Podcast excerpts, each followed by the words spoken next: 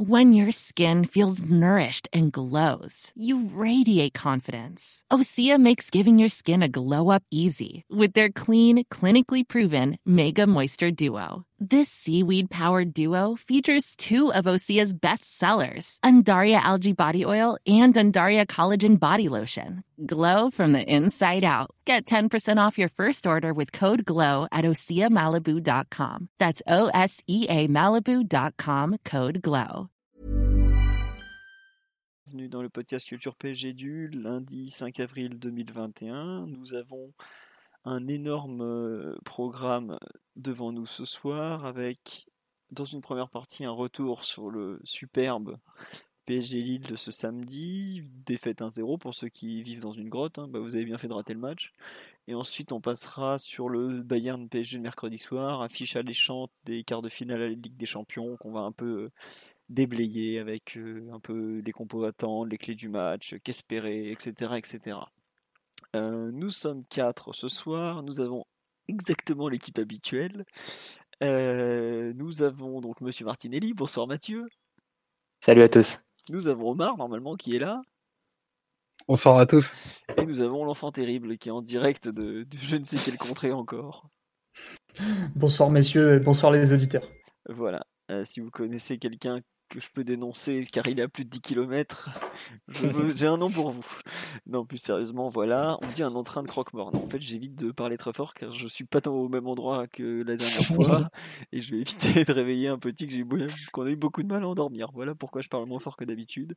Et je m'excuse si j'ai des problèmes techniques puisqu'on repart sur nouvel, une nouvelle configuration. Voilà. Bon, ceci dit, on... bonsoir à tous sur le live. Je vois que vous êtes déjà là, ça fait très plaisir, même si le match de samedi va pas être une partie de plaisir à... débriefer. On va quand même commencer par ça. Le fameux bout du match.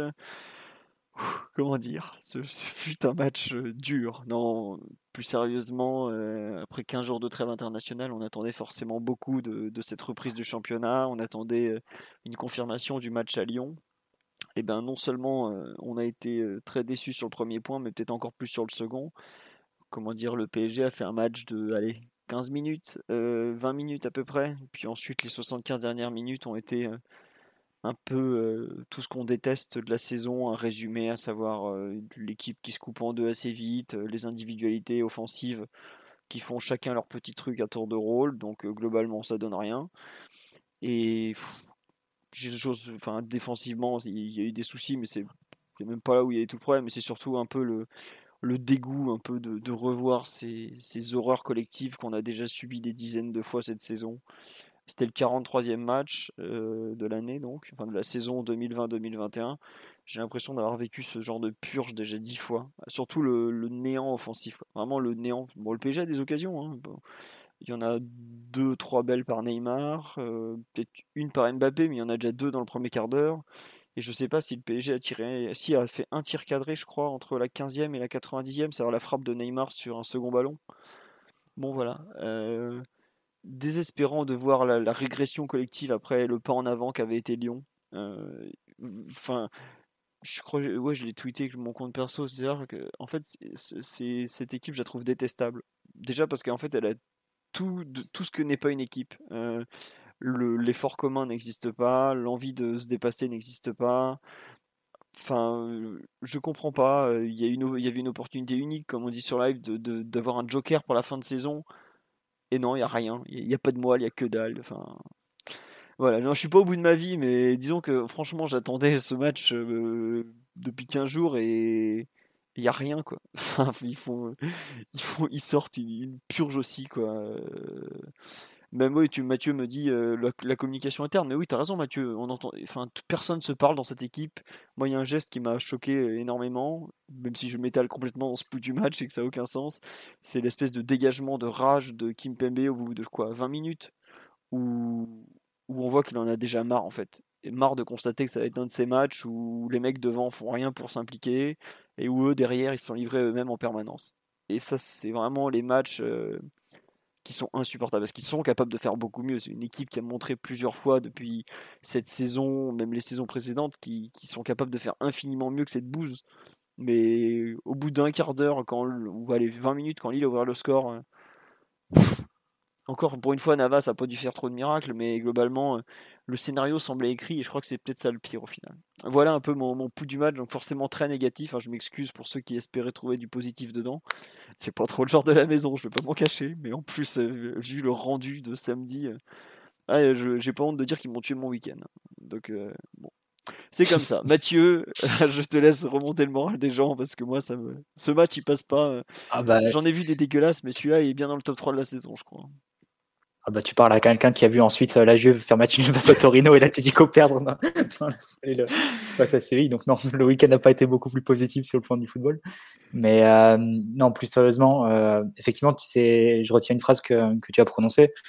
le match, le scénario semblait écrit une fois l'ouverture du score de, de Lille ça correspond un peu à ce qui s'est passé tout au long de la saison. Lille a perdu aucun match après avoir mené au score. je crois qu'ils en ont gagné euh, l'écrasante majorité.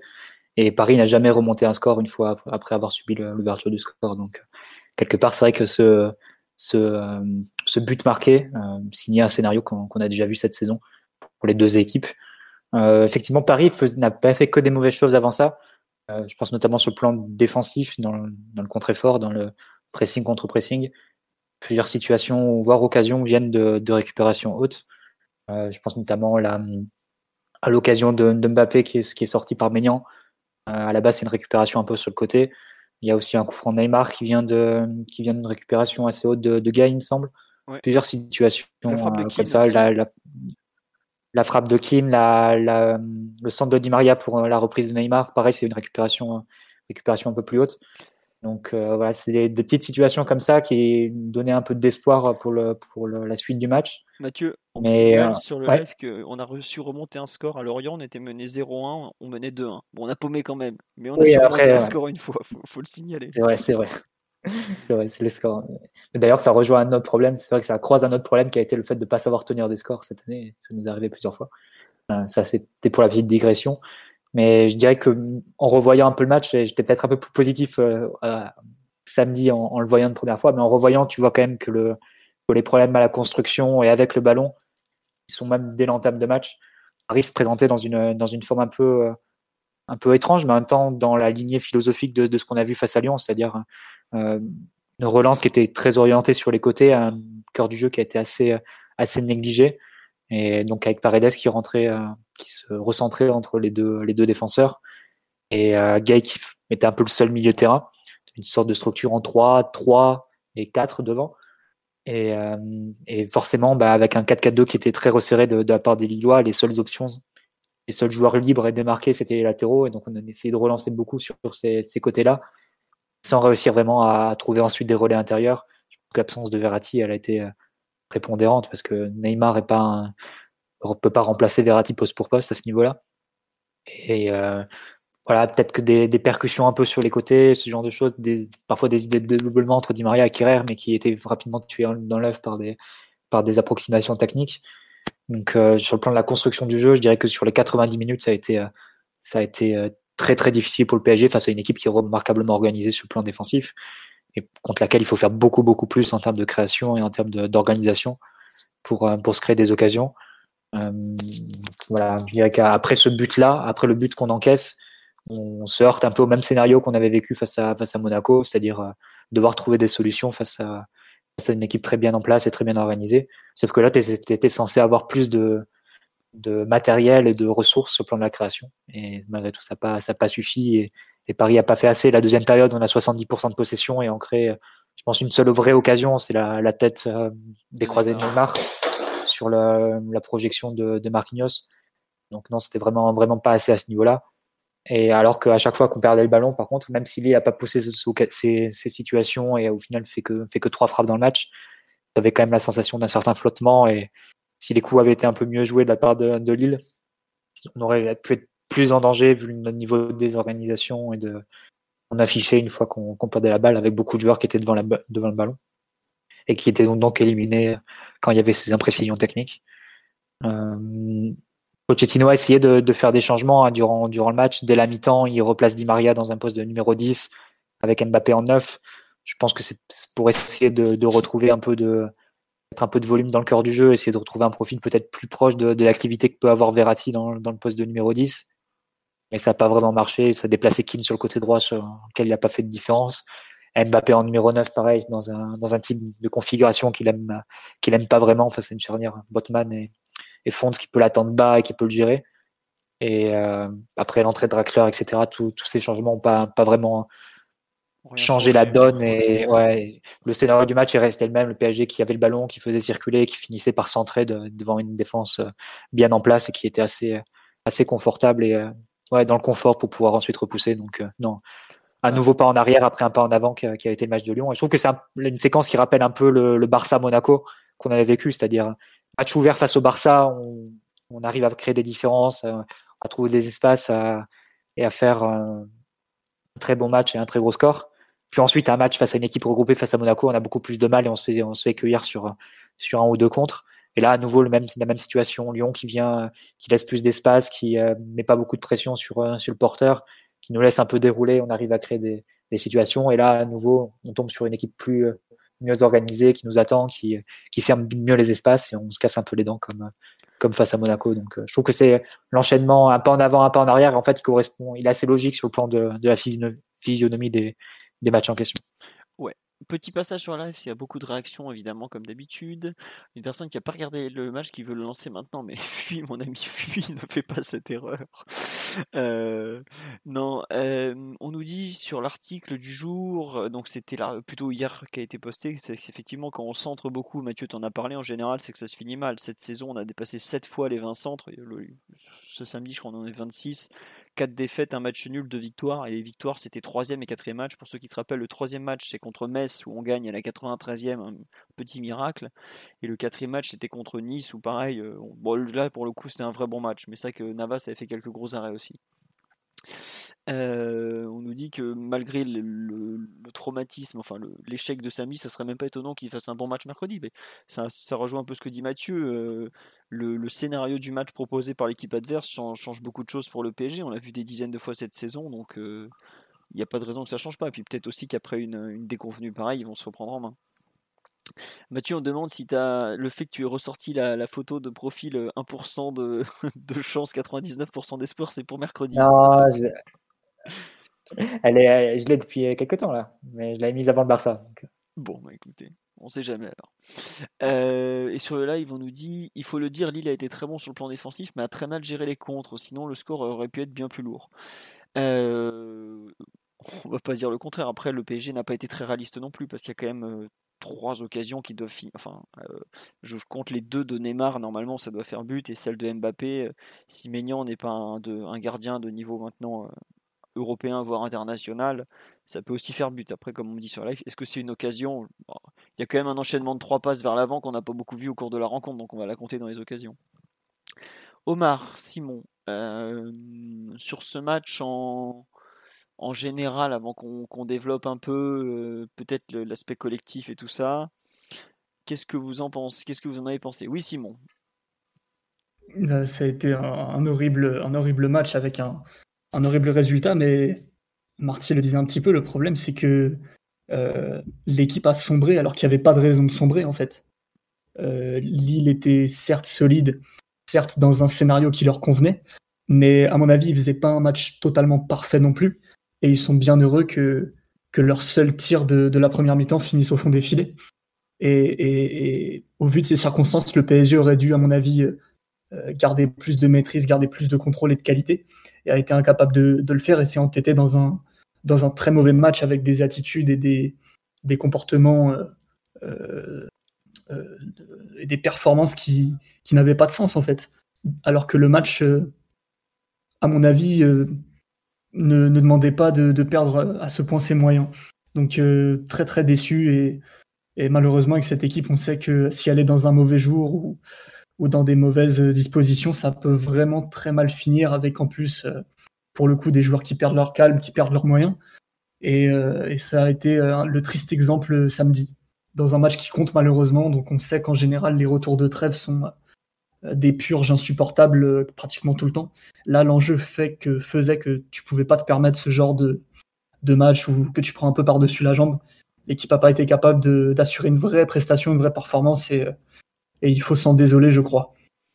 j'étais en train de regarder là pendant que tu, en parlais, et tu as raison, les retours de trêve, bah, c'est pas compliqué. Cette année, on perd 1-0 à Lens. On gagne 4-0 mhm. à Nîmes, mais je sais pas si vous vous rappelez, Landre se fait sortir côté Nîmes au bout de 10 minutes. On perd 3-2 à Monaco en ayant fait une performance exceptionnelle de débilité, puisqu'on menait quand même 2-0 en n'ayant pas fait un très bon match pour autant. Et la dernière trêve internationale, bah, c'était ce week-end, donc on perd 1-0 euh, contre Lille. Donc globalement, euh, une victoire, trois défaites, ça commence à, peser beaucoup.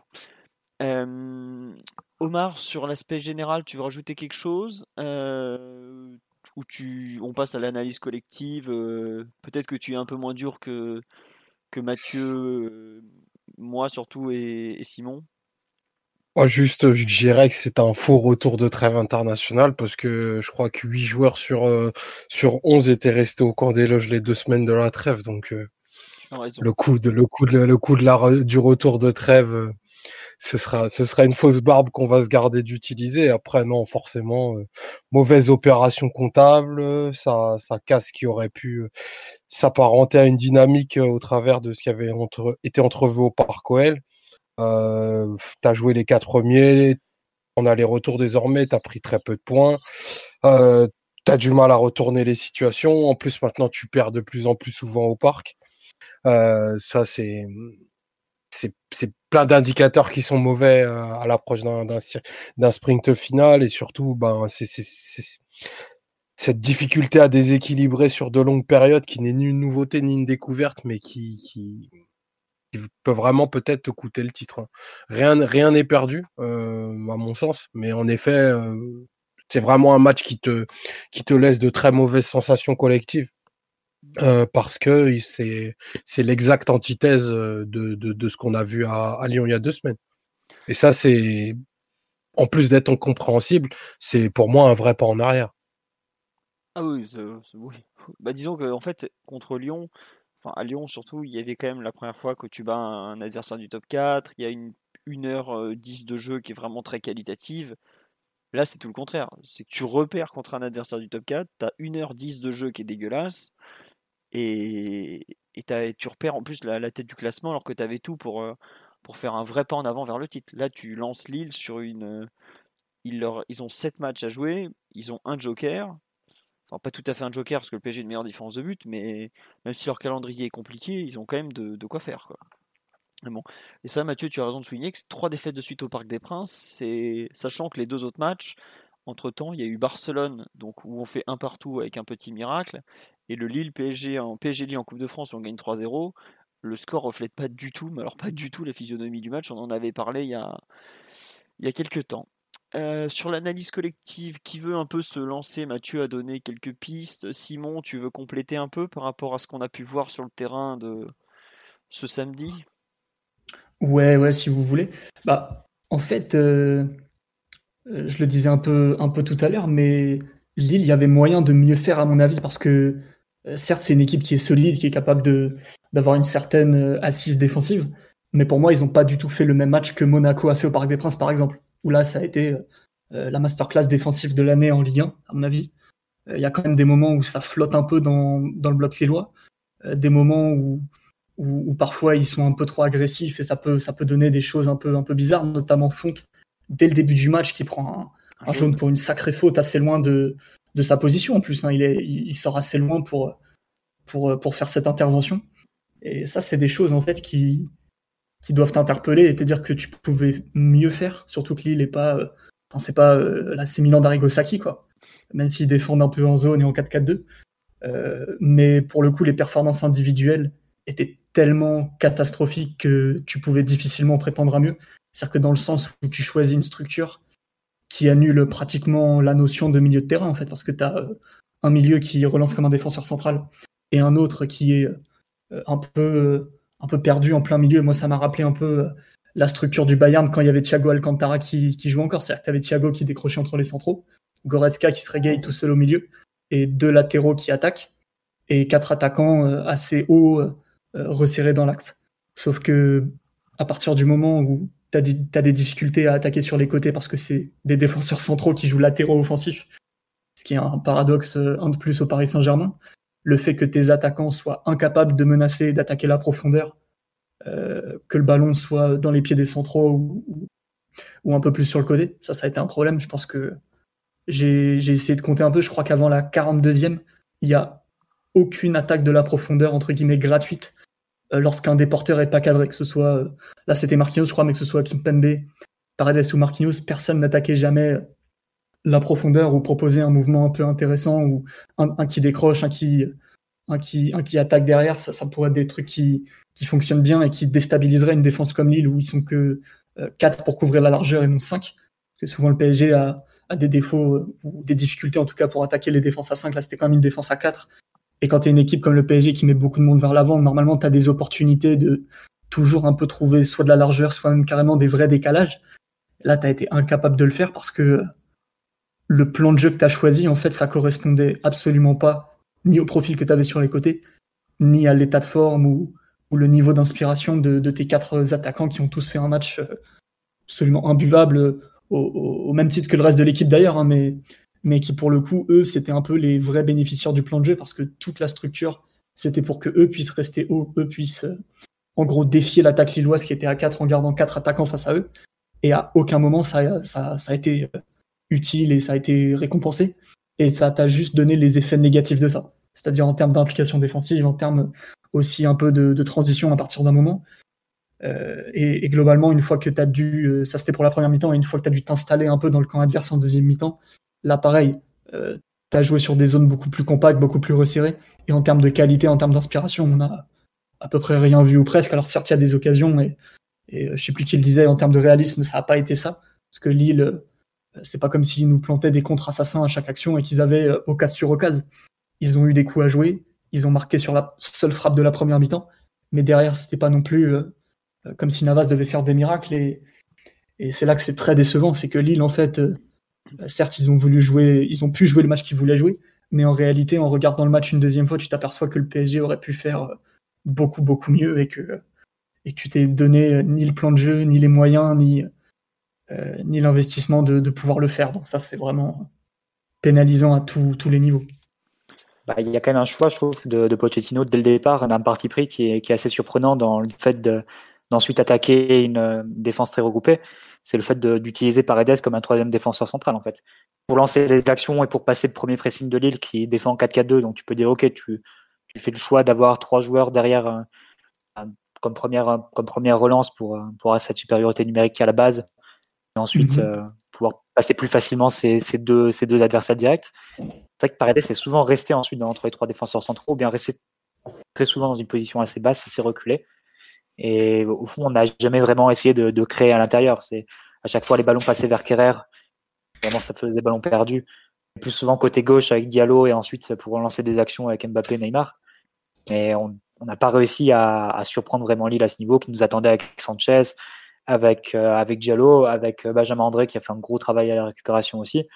Et euh, c'était assez téléphoné d'attaquer toujours de ce, côté-là sans avoir vraiment de, de relais à l'intérieur. Et je pense que le, j'étais quand même assez surpris que Pochettino euh, reconduit cette, euh, cette formule de, de Neymar en 10. Euh, tu peux te dire, ok, euh, il n'avait pas vu les, les matchs de, de Tourelle il y a, lors de sa première, de ses premiers mois, de ses premières semaines, quand il, quand il commence en 4-2-3-1 avec Neymar en 10, la paire Verratti Rabiot au milieu, rappelez-vous, le, les quelques matchs comme ça jusqu'à jusqu'à Naples au Parc. Euh, mais le truc, c'est qu'il avait quand même fait la même équipe face à Lorient, pour le dernier match où il y avait Neymar à disposition. Et ça avait été, ça avait été déjà un, gros souci euh, dans la construction, dans l'élaboration des attaques. À ce moment-là, le double pivot, c'était Danilo Paredes. Là, c'était juste, c'était Gay qui remplaçait Danilo, mais sinon, c'était un peu la même, la même philosophie, avec Neymar comme ça en 10 et les quatre attaquants. Et euh, c'était, euh, moi j'étais surpris que Pochettino reconduise cette, cette, euh, cette formation-là, qui au fond le, sépare vraiment l'équipe en fait entre ceux qui défendent et puis les, les, joueurs offensifs qui vont être très nombreux, qui vont faire beaucoup, beaucoup leurs numéros qui vont, qui vont attaquer de façon désordonnée, forcément, c'est leur, leur nature. C'est pire que ça. Sans qu'il y ait vraiment quelqu'un, sans qu'il y ait quelqu'un pour, pour organiser un peu derrière. Paredes était trop, trop loin et, et, plus occupé à la première relance pour, pour véritablement le faire et, et j'ai jamais vraiment comporté comme un, comme un milieu de terrain euh, organisateur. Mais enfin, c'est pire que ça, c'est que as, dans notre équipe de samedi, tu as les défenseurs d'un côté plus Paredes qui vient en plus au milieu, bon voilà. T'as le pauvre Gay qui est tout seul, qui, qui est perdu là, et t'as quatre mecs devant qui, t'as pas un appel en profondeur. De temps en temps, t'as Neymar qui décroche. Mais en fait, c'est vraiment le, football anachronique où tu as les attaquants qui attaquent, mais par contre ils défendent pas. Les défenseurs qui, les défenseurs qui défendent, mais ils n'arrivent pas trop à attaquer. Et les milieux, bah, sont là, les pauvres entre les deux, on sait pas trop ce qu'ils doivent faire. Il y a plusieurs fois en mi-temps, on, arrive à le trouver comme ça dans cette position. On relance en 3-1 avec trois défenseurs centraux, dont, Paredes et Gay comme ça au milieu. En 3-1. et Gay comme ça en position de, numéro 6. Plusieurs fois on le trouve, mais Gay il n'a pas les qualités ensuite pour se retourner. Et souvent, quand il est trouvé dans cette position-là, son premier réflexe, c'est de la remettre en retrait, de se sentir un peu pressé, de remettre en retrait directement à, Paredes ou un défenseur central, ou bien carrément orienté vers le côté, euh, orienté vers Diallo et Kerr. Et là, on était forcément les joueurs libres, laissés libres par l'organisation lilloise. C'est, Lille défend en 4-4-2, c'est un 4-4-2 un peu euh, façon Atlético dans l'esprit, c'est-à-dire avec les quatre, euh, les quatre défenseurs et les quatre milieux de terrain qui, qui servent vraiment à l'intérieur. Et on n'a pas réussi vraiment à trouver ces, ces relais à l'intérieur. Quelques passes ont essayé d'être, d'être lancées, que ce soit par Gaillou ou par Paredes directement vers les attaquants. Mais les distances étaient tellement longues, au final, c'est pas finissait par être intercepté par, par André, par Soumaré. Et ensuite donner des munitions à Lille pour partir en contre-attaque, qu'ils n'ont pas su exploiter, mais quand même. Et euh, donc voilà, c'est un peu, un peu la faille du PSG à ce niveau-là. Je dirais en première mi-temps, en deuxième mi-temps, c'est un peu différent. On est complètement dans le camp adverse. On a une très très large possession et, on n'en fait vraiment pas, grand-chose. Et comme l'a dit Simon, là, il y, a, des questions individuelles qui doivent être posées. Mbappé qui enchaîne sans doute son 8 ou 9e match d'affilée sans, véritable repos, puisque même les matchs où il commence pas, il, il amené à, entrer en jeu pour au moins une demi-heure, parfois plus. Et, euh, puis les autres aussi qui n'ont pas, été, à leur niveau. Donc euh, tout ça l'un dans l'autre, ça donne un PSG qui a été trop peu offensif, euh, trop peu menaçant, on va dire, malgré 16 frappes et, et 70% de possession.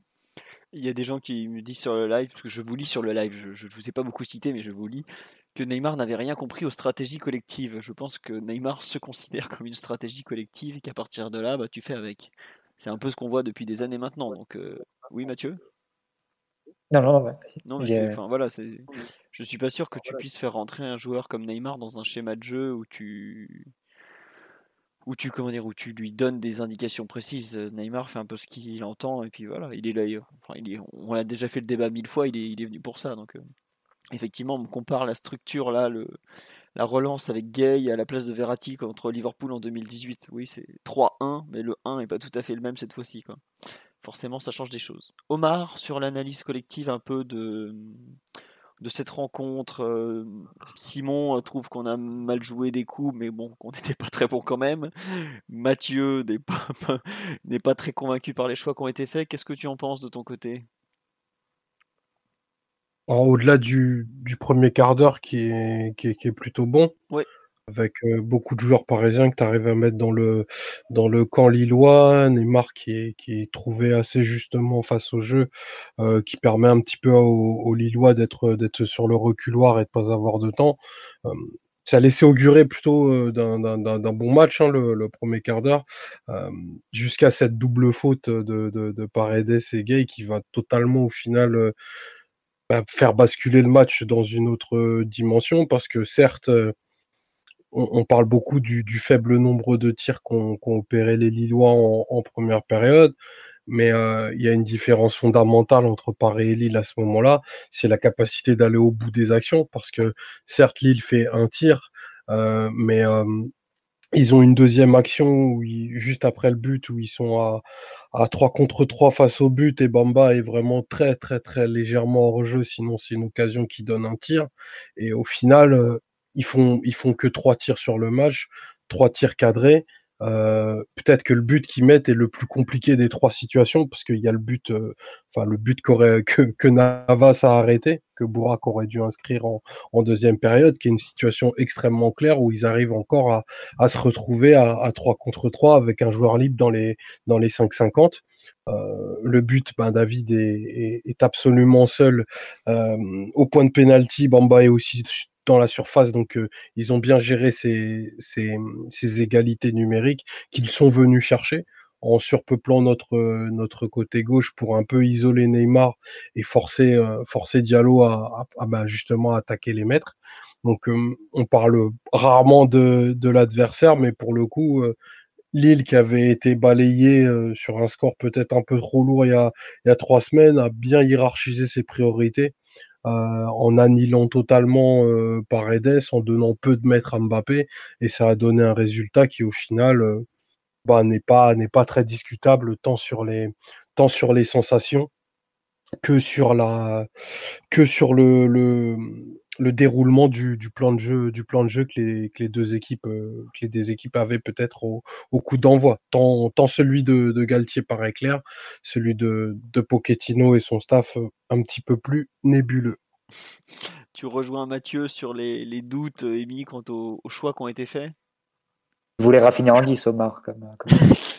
Comme chacun sait, Rafinha et Herrera titulaire, avec ça on ira loin.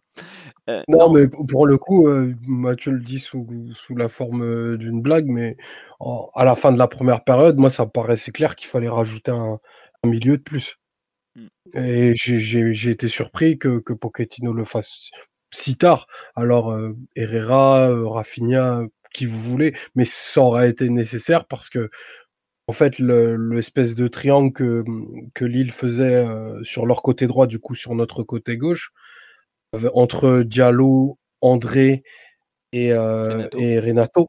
Euh, du coup, pour, pour isoler Neymar, qui naturellement est attiré par ce côté-là, et trouver des espaces entre, entre Diallo et Kipembe, c'était quand même assez visible et notable qu'en rajoutant un milieu, peut-être que tu aurais plus de contrôle, la capacité à, à avoir aussi des temps de jeu un petit peu plus longs. Donc ça, c'est bon, le, le, Pochettino a fait un autre choix, mais euh, ça aurait peut-être, je dis pas changer le match, mais ça aurait permis peut-être à Neymar de, de, de changer de zone, d'être touché plus haut, euh, parce que là, ils l'ont ils l'ont un peu ils ont un peu réussi à le sortir de son match face à une une configuration qui a été vue et revue pour euh, pour le désactiver et il faudra pas être surpris que que le Bayern proposera pas loin de quelque chose d'assez similaire euh, dès mercredi.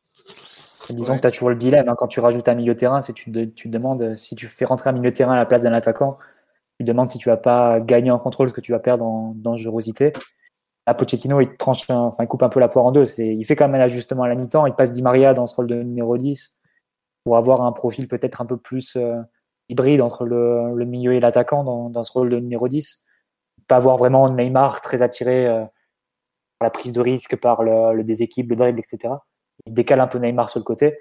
C'est vrai que ça a été sans effet. Et je pense que surtout que les, les effets euh, ricochés sur d'autres joueurs, comme Mbappé par exemple, qui, passe en pointe, ou Keane qui passe à droite, euh, avec Kerrer comme, comme latéral de soutien, ça, ça fait que l'un dans l'autre, ça n'a pas amélioré les choses collectivement. Après, il a, il a réintroduit euh, Draxler un peu plus tard dans le match à la place de, de Keane. Donc ça, c'était un peu la, solution que qu'on a évoqué, de faire de, sortir un attaquant et de rajouter un, milieu de terrain, on va dire, un milieu de terrain offensif de, Lyon.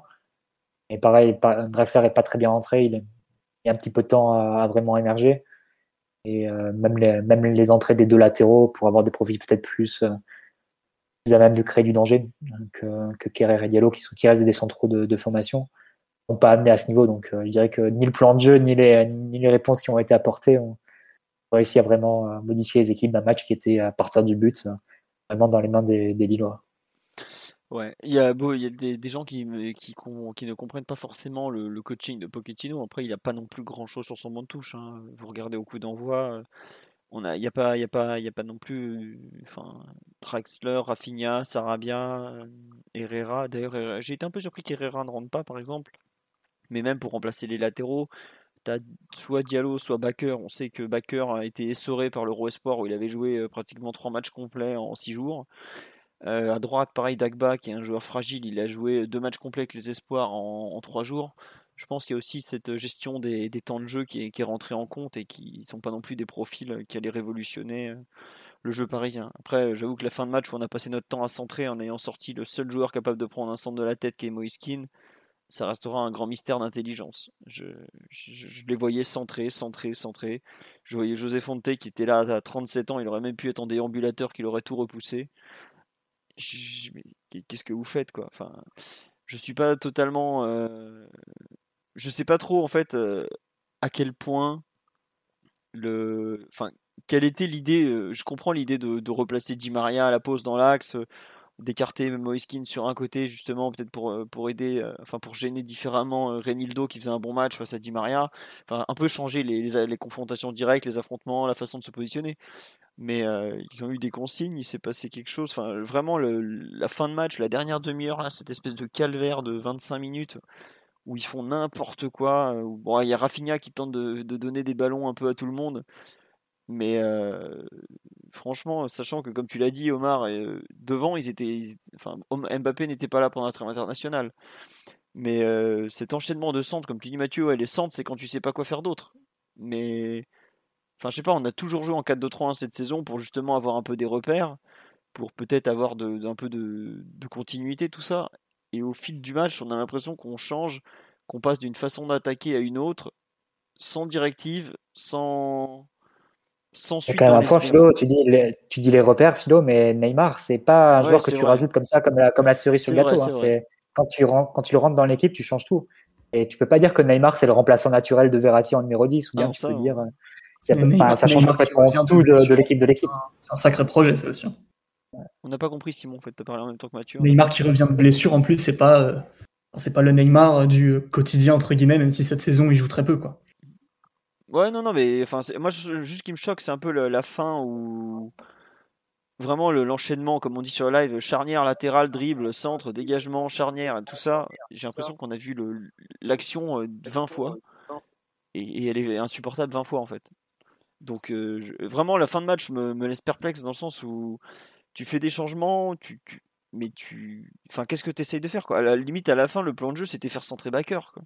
Il est gentil, euh, Michel Baker, mais il n'a pas non plus un pied gauche. Enfin, c'est pas, c'est pas Marcelo, quoi. Et surtout, tu centres sur qui? Sur quoi? Je. Ah, tu peux avoir des seconds ballons, des rebonds et genre de choses. c'est vrai que je suis d'accord avec toi, Philo, que ça n'a pas cherché bien loin. Mais le problème, c'est que maintenant, comment tu intègres Neymar Est-ce que tu as développé un peu sans lui durant les deux mois mm. Parce qu'en gros, on a eu des, configurations, que ce soit Barça aller et, Lyon, où on a vu quand même des, choses avec Verratti en numéro 10 qui a eu son, son périmètre d'influence assez, assez élargi, les, les combinaisons, les développements d'action qu'on a pu voir aussi avec Mbappé sur le côté gauche, la relation avec Diallo, éventuellement comment il pouvait être servi par, par la diagonale de Marquinhos ou bien par les passes de Paredes. On a pu voir des, des choses se mettre en place. Je suis d'accord, c'était pas le, n'était pas encore dans des mécanismes très, très élaborés ou qui marchaient forcément face à des équipes qui se, qui se libéraient, enfin, qui marchaient face à des adversaires qui se livraient un peu, qui ne mettaient pas forcément une énorme pression sur tes lanceurs de jeu. Mais c'est vrai qu'une fois que tu ne peux pas rajouter Neymar et dire on fait la même chose. Quand tu rajoutes Neymar, tu rajoutes un joueur qui va toucher 90 ballons par match, qui va le demander dans les zones différentes de Verratti et qui va avoir un comportement très différent de Verratti une fois qu'il touche le ballon. Et quand il n'a pas le ballon, évidemment, ça va, ça va sans dire. Donc euh, ça change complètement ton équipe et les repères que tu as sans lui, tu peux pas juste ajouter, ajouter Neymar et dire on garde les mêmes repères que d'habitude. Ça te change tout, Neymar. Je suis d'accord. C'est un peu l'interrogation que j'ai sur cette fin de saison avec lui.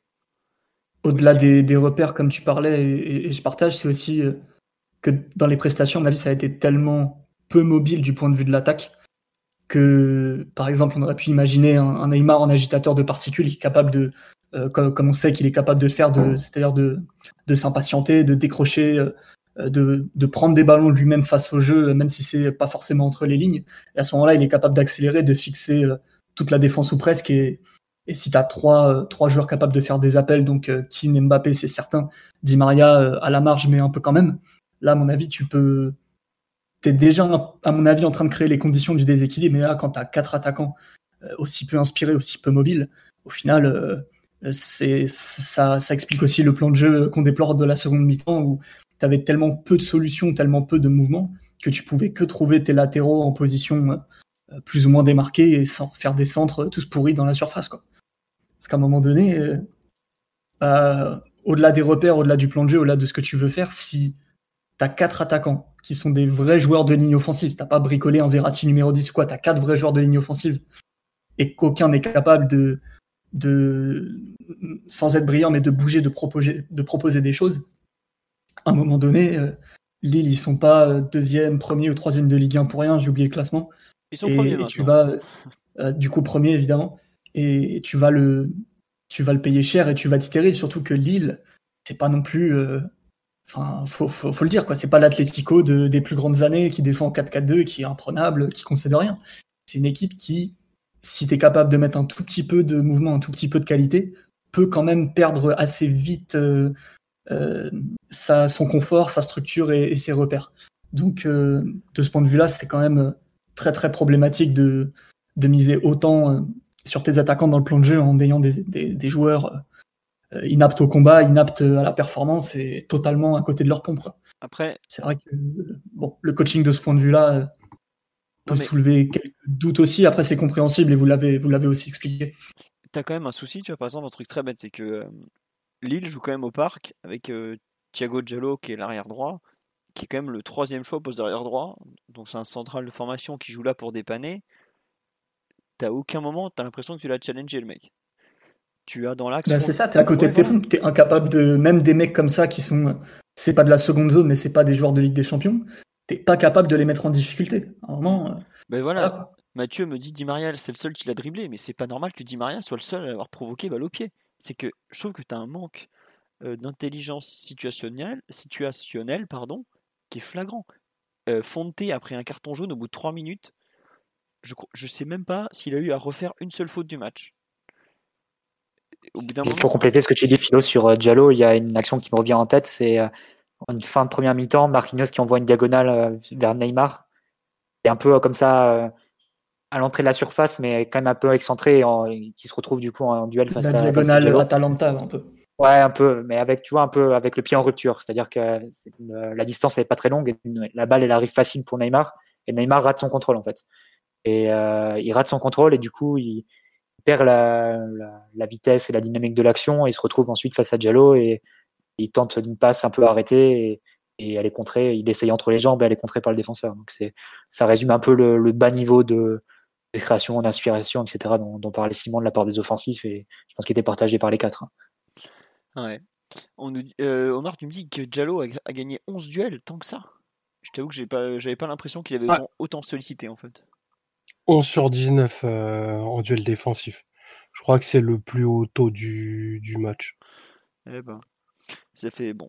Quand tu n'arrives pas à déstabiliser euh, ce pauvre, enfin, c'est un bon joueur, hein, c'est un international espoir qui il fera peut-être une belle carrière, mais bon, euh, quand tu vois le début de match qu'il subit ou même trois petits appuis de Di Maria qui arrive à le mettre en difficulté, c'est pas normal qu'il gagne en ce duel. Il y, a quand même un problème, soit d'engagement, soit de, de ce qu'on a voulu faire. Enfin, il y, a beaucoup de soucis. Sur l'aspect collectif, est-ce que vous voulez rajouter quelque chose euh, où on passe Tiens, juste, je trouve qu'une remarque sur live qui est très juste et qui rappelle beaucoup de choses. Effectivement, il nous dit que ce match donne l'impression de revoir PSG de Bordeaux de novembre dernier, tant sur l'investissement défensif inexistant de nos attaquants que sur notre manière de lancer nos offensives, où Neymar fait son cirque chaque fois qu'il a le ballon pour au final le perdre. Bon, là, il n'y a pas que Neymar qui a été mauvais, mais effectivement, je trouve qu'il y a beaucoup de similitudes avec ce, ce PSG Bordeaux qui déjà avait failli être perdu à l'époque et qui, face à une bien meilleure équipe, euh, avait été, euh, bah, a été perdu. Euh, oui, Bordeaux avait concédé beaucoup plus, mais après, je pense que Bordeaux est aujourd'hui quoi 14e du classement et peut pas être comparé. On avait, on avait concédé. Ah oui, on avait concédé 20 frappes, t'as raison. Je me souviens. Rappelle-toi, la deuxième mi-temps, ça partait dans tous les sens et avec Adli, avec Ben Arfa, c'était vraiment l'équipe avait, avait, fait sécession, la partie offensive de l'équipe avait fait sécession et, et on prenait des vagues à chaque fois. Mais la première mi-temps n'était pas si mal au niveau offensif euh, face à Bordeaux. Avec euh, Paredes aussi en défenseur central et Verratti devant la défense. Ouais. Bon. Euh, Simon, tu me dis que Neymar n'a tenté que deux dribbles dans le dernier tiers. Ouais, d'ailleurs, j'entendais l'auditeur qui disait que Neymar faisait son cirque, qu'il perdait tous les ballons, qu'il faisait n'importe quoi. limite, il n'a pas assez tenté en fait. Il a fait un, masque, un, match vraiment très, très faible, insuffisant et et, où il manque de tout, mais j'ai pas trouvé qu'il faisait un match où il rendait euh, tous les ballons non plus. D'ailleurs, il tente que deux dribbles dans le dernier tiers. Euh, bon, normalement, Neymar, euh, s'il est capable de d'être bien trouvé, d'être bien impliqué avec un niveau de forme suffisant pour assurer un match de Ligue 1 aussi important soit-il, bon, normalement, il tente pas deux dribbles dans le dernier tiers, t'es plus sur 4, 5, 6, voire plus. Ouais, après, il faut quand même prendre en compte qu'il a touché que, je crois, 77 ballons à son échelle, c'est vraiment pas beaucoup. Ouais, ça, mais Neymar, je l'ai trouvé pas inspiré et, absent plutôt qu'un joueur. Euh, enfin, j'ai pas trouvé que c'était forcément un chien dans un jeu de kill, quoi. Non, non, il a déjà fait pire, mais ça, j'ai quand même eu l'impression de, de fois où il fait un peu n'importe quoi en première mi-temps. Il perd des ballons sans même dribbler, des fois, tu vois, genre des mauvaises passes ou des ouais, les contrôles ratés, comme disait Marty. Ouais, ça, il y a eu ça. Il y a eu aussi des, des, espèces de gestes techniques en début de match pour se mettre un peu dedans, je comprends, mais à la 70e, quand tu es mené 1-0, euh, enfin, c'est pas le cirque, quoi, c'est du football au bout d'un moment. Bon, je pense qu'on va reparler du, du, phénomène. On a fait le tour collectivement, on va passer donc au perf individuel. On fera pas les 11, hein, évidemment. Euh, de quel joueur vous avez envie de, parler en premier? Est-ce qu'on enchaîne justement avec le l'énième match de reprise de Neymar ou il y a un autre joueur dont vous voulez parler en, premier? Hmm, On peut peut-être finir sur Neymar comme on l'a un petit peu lancé avec les auditeurs. Finissons, finissons. Je t'en prie. Qu'as-tu pensé de ce euh, grand match de Neymar? Bah, Malheureusement, euh, les mêmes dire, les mêmes causes entraînent les mêmes conséquences. C'est-à-dire que Neymar qui revient de blessure, surtout si c'est une blessure un petit peu sérieuse, là pour le coup c'est une blessure très sérieuse. Hein. En général, euh, deux mois quand même. Plus de, quatre, semaines, deux mois? Bah, euh, Là, la dernière tu utilises. Avec la trêve, ça fait deux mois, c'est ça? Ouais, c'est ça. Ouais, donc deux mois sans compétition, donc quatre semaines vraiment euh, blessé, avec une blessure très grave des adducteurs, parce que bon, quand tu es un sportif de haut niveau, quand tu te fais quatre semaines les adducteurs juste en courant sur une accélération, c'est une blessure qu'on peut considérer, à mon avis, comme, euh, comme sérieuse, sans, sans trop exagérer. Donc euh, là, il, forcément, déjà, quand il revient de, de, pépins physiques un peu, un peu moins importants, en général, il a vraiment besoin de entre deux et trois matchs pour retrouver une bonne forme, une bonne, des bonnes sensations, un bon niveau d'inspiration. Euh, là, on le lance direct dans le grand bain avec un match qu'il fallait absolument gagner. C'était pas couru d'avance, mais un peu quand même. Je pense que le Neymar de, de 29 ans qui revient de blessure est plus capable de, de faire un match euh, avec, euh, avec de la tranquillité, avec de la lucidité et de la qualité. Il, a besoin de. Il a un jeu beaucoup trop énergivore, beaucoup trop, euh, beaucoup trop intense où il peut pas un peu calmer la bécane entre guillemets et, faire des choses un peu plus simples qui seraient peut-être un petit peu plus à sa portée des moyens du moment. Lui, il veut y a les pieds au plancher direct et à un moment donné, si, si ça suit pas au niveau du corps, au niveau de la réussite, au niveau de la lucidité, bah, on l'a vu faire ça plein de fois depuis euh, sa première vraie blessure en, 2018. Quoi. Donc euh, non, malheureusement pas surpris du match de Neymar. En fait, je sais pas si vous vous rappelez, il y a un an pile après Dortmund, on avait donc pas un an pile, hein, un peu moins d'un an. Hein, on avait joué Dortmund, je crois, le 18 février, le 21 ou le 22, il me semble qu'on joue Bordeaux au parc. On fait 2-2, euh, non, on gagne 4-3 avec le, Sergio Rico. Et pareil, il s'était fait expulser en fin de match, exactement pareil. Deux cartons jaunes débiles, match de reprise où il fait n'importe quoi. Bon, à l'époque, en plus, il était gros, faut le dire, il était hors de forme. Là, physiquement, ça a l'air d'aller un peu mieux, mais comme tu dis, il a été absent un certain temps. C'était à l'époque où on l'avait préservé pour euh, parce qu'il avait vaguement mal à l'épaule, qui finalement s'est avéré être une bêtise monumentale. Mais franchement, son match, c'est le match de reprise qu'on a vu combien de fois? 5 fois, 10 fois, 20 fois? Le, genre de match où il s'excite tout seul à la fin parce que l'arbitre lui file pas les coups de sifflet qu'il veut, mais où il les vend pas forcément bien. Je pense euh, c'est la, faute de Benjamin André, par exemple. On parle de Benjamin André, c'est un très très bon joueur de Ligue 1, mais on parle pas d'un joueur international non plus. C'est Benjamin André qui, est en train d'expliquer le football à, Neymar. On est où là? Enfin, c'est quoi cette histoire? Au bout d'un moment, c'est pas possible quoi. Et les sautes de concentration de, de, Neymar comme ça ou l'énervement, c'est enfin, c'est frustrant quoi. Et je, je, ça remet pas en cause son talent en fait, mais c'est vraiment le, retour des à côté, des mauvais côtés du joueur. On a eu le mauvais côté, c'est la blessure. On a eu le deuxième effet qui se coule du mauvais côté, c'est la blessure qui dure plus longtemps que prévu parce que bon, on sait pas s'il était sérieux ou pas sérieux. Enfin bref, je joue pas Counter Strike, je saurais pas dire. Et là, on a le troisième mauvais côté, il est hors de forme et il fait n'importe quoi quand il revient. Enfin, c'est même le quatrième. Bon, bah voilà, maintenant, il faut attendre les fameux 3-4 matchs de reprise, parce que Simon t'a dit 3 en général, plutôt 4, voire maintenant 5, et il sera de nouveau bon. Mais, euh, enfin voilà, j'ai vraiment l'impression d'avoir vu ce match de Neymar, mais je, ne sais pas combien de fois, mais beaucoup trop, en fait. Et voilà. Peut-être en étant plus fort que d'habitude, euh, c'est ça un peu le paradoxe, mais malgré tout, ça, se termine un peu toujours de la même façon, avec euh, de la frustration, de l'énervement. Euh, peut-être qu'il a tendance à se créer des, ennemis imaginaires dans, sa tête. Et il y a quand même une stat qui est un peu dévastatrice pour lui, c'est que cette saison en Ligue 1, Neymar a pris plus de cartons qu'il a marqué de buts. Et ça, c'est. Moi, ces performances, elles sont insuffisantes. On, parle d'un joueur qui est perpétuellement en reprise, mais si tu prends les performances de Neymar cette saison en Ligue 1, on est à 6 buts donc sur l'ensemble de la saison, dans 3 pénalties. Et tenez-vous bien les adversaires contre lesquels il a marqué. Il a marqué face à Angers, un doublé, une victoire 6-1. Il a marqué un penalty face à Bordeaux, un match 2-2. Il a marqué face à Montpellier, victoire avec 4, buts. Et il a marqué deux buts sur penalty face à Lorient. Ça, c'est les stats de Neymar cette saison en Ligue 1. Rien face à Monaco, rien face à Lyon, rien face à Lille, rien face à Marseille. Tu, tu peux tirer comme ça la liste.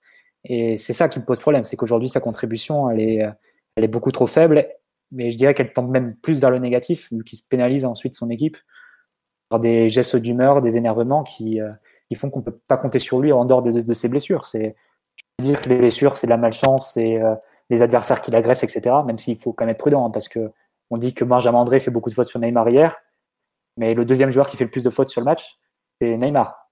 Benjamin André fait 5 fautes sur le match, et le deuxième joueur qui fait le plus de fautes, c'est Neymar, avec 4. Ah, quand même. Donc, ça va aussi dans les deux sens. Et, euh, le problème, c'est que tu, euh, tu affaiblis une nouvelle fois ton équipe et tu pénalises une nouvelle fois ton équipe. On va pas l'avoir pendant encore 2-3 matchs. Donc euh, à côté, on va devoir construire quelque chose enfin, on va devoir continuer ce qu'on avait commencé à construire sans lui. On va devoir déjà tirer sur la corde avec Mbappé qui va enchaîner face à Strasbourg et ensuite la suite, peut-être. Euh, son dixième, onzième, douzième match de suite, j'ai plus le, chiffre en tête, mais pour reprenez reprenez la série de matchs que fait Mbappé, c'est hallucinant et on en a besoin puisqu'on a perdu le joker qu'on avait, qu'on aurait eu si on avait gagné face à Lille. Donc, euh, on va être obligé d'aligner Mbappé la semaine prochaine face à la Méno, à la Méno face à Strasbourg et plus le match de Ligue des Champions. Je me permets de te couper, c'est pas compliqué. Mbappé a tout joué, donc tous les matchs depuis la suspension à Bordeaux le 3 mars. Donc en gros, ça fait un mois ça, jouer tous les 3 jours. Puisqu'il fallait le faire jouer au Kazakhstan, ah, on sait jamais, contre la 122e nation mondiale, en menant 2-0, il y avait, il y avait danger. C'est le seul match où il aurait pu vaguement souffler et Deschamps lui a fait jouer une demi-heure. Et sinon, pareil, match de Coupe de France où il n'est pas titulaire, c'est contre Lille et il rentre au bout de 35 euh, minutes, donc il joue 51 minutes encore. Et finalement, le match où il est sorti le plus tôt dernièrement du terrain, c'est contre l'Olympique Lyonnais quand il sort au bout de 70 minutes. Voilà. Donc Mbappé joue tout le temps. Non, mais voilà, c'est. C'est lassant cette situation. Bon, et après, il lui reste encore une, une balle, on va dire, Neymar. Si, si jamais il fait deux grands matchs face au Bayern et qu'il arrive à nous qualifier, et c'est le minimum qu'il nous doit. Et c'est ça le terrible, c'est qu'il va jouer sa saison sur la double confrontation face au Bayern, qui est possiblement la pire, situation que tu peux rencontrer dans le, monde du football. Enfin, à la rigueur, si il avait fait une très bonne saison à côté et, irréprochable, on lui aurait peut-être pas forcément voulu si à côté il avait été moins bon face à, face à une machine comme le Bayern. Là, s'il ne fait pas la différence face au Bayern, on considérera que ça aurait été un flop total cette saison. Et qu'on ne parle pas du match face à Manchester au retour, qui tient plus à Anthony Martial Navas, Marquinhos et, la barre de Cavani. Ou alors il faut aussi parler du match aller où il est catastrophique. Donc euh, c'est ça aussi le problème, c'est ses performances cette année qui sont au-delà de ses absences qui sont pénalisantes. Donc euh, voilà, il a encore quelque chose pour se rattraper, c'est le match d'après-demain. Pour le moment, ça, bah. c'est trop insuffisant et c'est trop pénalisant pour son équipe. Parce que là, en fait... voilà, c'est pas une question de défendre le joueur ou non, c'est qu'à un moment, l'équipe, elle pâtit de, son comportement et de, ses réactions. Donc, euh, au moment, c'est tout le PSG qui est perdant avec ce que fait Neymar. Oh, c'est une belle conclusion, Mathieu. Mais plus sérieusement, là, il reste 7 journées de championnat. Il va prendre 1 à 2 matchs. Donc, il restera, il va en jouer au maximum 6. Ça veut dire que sur la saison, il aura joué au maximum 19 matchs de Ligue 1. Sachant que dans les 19 matchs, je crois qu'il y a. Euh, donc il y aura au moins 3 entrées en jeu, au maximum. Enfin, donc au mieux, cette saison, Neymar, ça sera 16 titularisations en Ligue 1. Je ne sais pas si vous vous, rendez compte le, le nom de, c'est moins de la moitié. Oui, c'est ça. Mais là, je regarde, on, a, on a déjà euh, deux matchs de suspension pour carton rouge en début de saison. Après, on a les adducteurs en octobre. Après, euh, euh, comment il s'appelle? Après Istanbul. Ensuite, on a deux matchs de repos avec la sélection nationale, tout ça. La cheville en, décembre, janvier. Bon, alors ça, la cheville, pour le coup, il dit plus rien. Il se fait vraiment déboîter salement. On a une, une suspension contre Nîmes encore pour accumulation de carton jaune. Et après, on a les adducteurs je crois que cette saison, il n'a jamais fait plus de 3 matchs d'affilée de Ligue 1. De, c'est l'enchaînement euh, Angers, Montpellier, Lorient en janvier. Sinon, il y a toujours un truc. Bref. Omar, je t'écoute. Euh, veux-tu euh, défendre Neymar ou es-tu aussi sévère que Mathieu qui rappelle que le monsieur est quand même très insuffisant dans ses performances cette saison? Je ne sais pas si je vais le défendre ou si je suis sévère. En tout cas, c'est on est toujours à la quête de quelque chose euh, vis-à-vis de Neymar. C'est pas du tout le moment de, faire le bilan. Et là-dessus, je rejoins, ce qu'a dit Mathieu. Euh, on va, juste s'arrêter sur, euh, son match dans, un, dans un premier temps où bah, on a beaucoup parlé de, l'implication douteuse des, attaquants. J'ai trouvé dans un premier lieu que c'était pas son cas, notamment sur la première période où il fait plusieurs retours défensifs bien sentis. Et en fait, euh, pour moi, ça fait, ça fait lien avec cette, cette quête de continuum que, que, Neymar a depuis, depuis plusieurs années, qui, qui, si je reprends le propos, pénalise l'équipe du, de, pénalise notre équipe, parce que tu es obligé d'outiller et de préparer l'équipe, en fait, encaisser Neymar. Parce que bah, Neymar, c'est cette volonté de, de créer, d'avancer avec le ballon et de le perdre. Euh, je crois qu'en moyenne, Neymar, c'est une vingtaine de ballons perdus par match. Euh, c'est quelque chose que tu dois totalement intégrer collectivement parce que ben aujourd'hui, la balance entre le risque des ballons perdus et, l'apport éventuel qu'il qui peut avoir, ben, malheureusement, sur un match comme samedi, tu t'y retrouves pas. Euh, le, le, fait que ce, son parcours pour le moment cette année soit totalement euh, je sais pas c'est quoi l'antithèse de linéaire, mais en tout cas, c'est ce qu'on ce qu'on vit avec Neymar sur cette année, fait qu'il est capable de, de réagir ou en tout cas d'être décisif dès mercredi. Parce que le, le contexte de, de match euh, que te propose euh, le Bayern peut lui donner une à deux munitions qui, qui, qui sera capable, je l'espère, de mettre à profit, bien qu'il qu'il soit extrêmement éloigné de son, de son meilleur niveau. Parce que j'ai, pas vérifié, mais il me semble que la blessure aux adducteurs sur l'année, sur cette année, ça doit être la deuxième ou la, ou la troisième fois. Qu'il y a une vraie fragilité du joueur à, à ce niveau-là. Je vais pas parler de deuxième. Donc, la euh, première, c'était à Istanbul justement. Tu sais quand le, le, match là où il commence et au bout de 20 minutes il doit sortir. C'était adducteur ou ischio-jambier? Mais bon, en tout cas, c'était encore au niveau de la cuisse. Quoi. Ouais, donc on est on est sur une rechute de blessures dans la même zone en, en quatre mois. Euh, donc bah, peut-être des, des, des, faiblesses, des déséquilibres. Je vais pas parler du, du travail invisible. Je je vis pas avec. J'espère que tout est mis en place pour que il soit le plus efficient et optimal possible. Même si bon, on peut légitimement en douter. Mais euh, t'as pas été voilà, sans... barbecue, sois pas jaloux. Non, j'aurais bien aimé en plus. non, mais euh, plus, sérieusement, voilà, le match de reprise de samedi, il est vraiment entaché par, euh, l'aspect très puéril de cette, expulsion. Je pense que Neymar est dans une période où en ce moment il se cherche trop et il veut pas assez gagner. À mon sens, euh, cette espèce de défi permanent avec son défenseur, Iago la dernière fois, Diallo euh, ce, ce, samedi, c'est même pas quelque chose qui lui sert.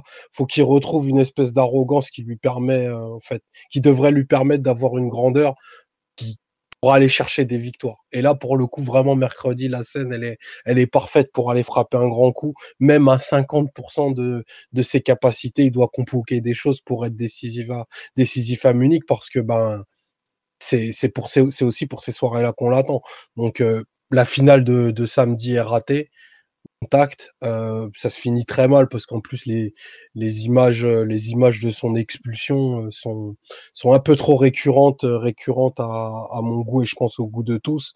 Mais euh, je pense que voilà la chance qu'il a c'est vraiment d'avoir une chance une opportunité de rebond magnifique dès mercredi vraiment magnifique parce que contexte collectif pourri euh, équipe en face totalement jusqu'au butiste qui va forcément te donner des capacités de, de défier, d'avoir des 1 contre 1 et des positions de tir. Ça, pour Neymar, normalement, s'il est luné correctement, bah, il y a, y a de quoi faire des décisions, mais il va falloir être câblé dans, dans, dans l'approche mentale du match, de se dire que la victoire sera plus importante que le défi euh, qu'il pourra avoir face à, je sais pas, euh, Pavard, n'importe qui d'autre, quoi, Kimmich ou, ou, Goretzka. Et Dieu sait que c'est des, des match-ups qui vont être importants.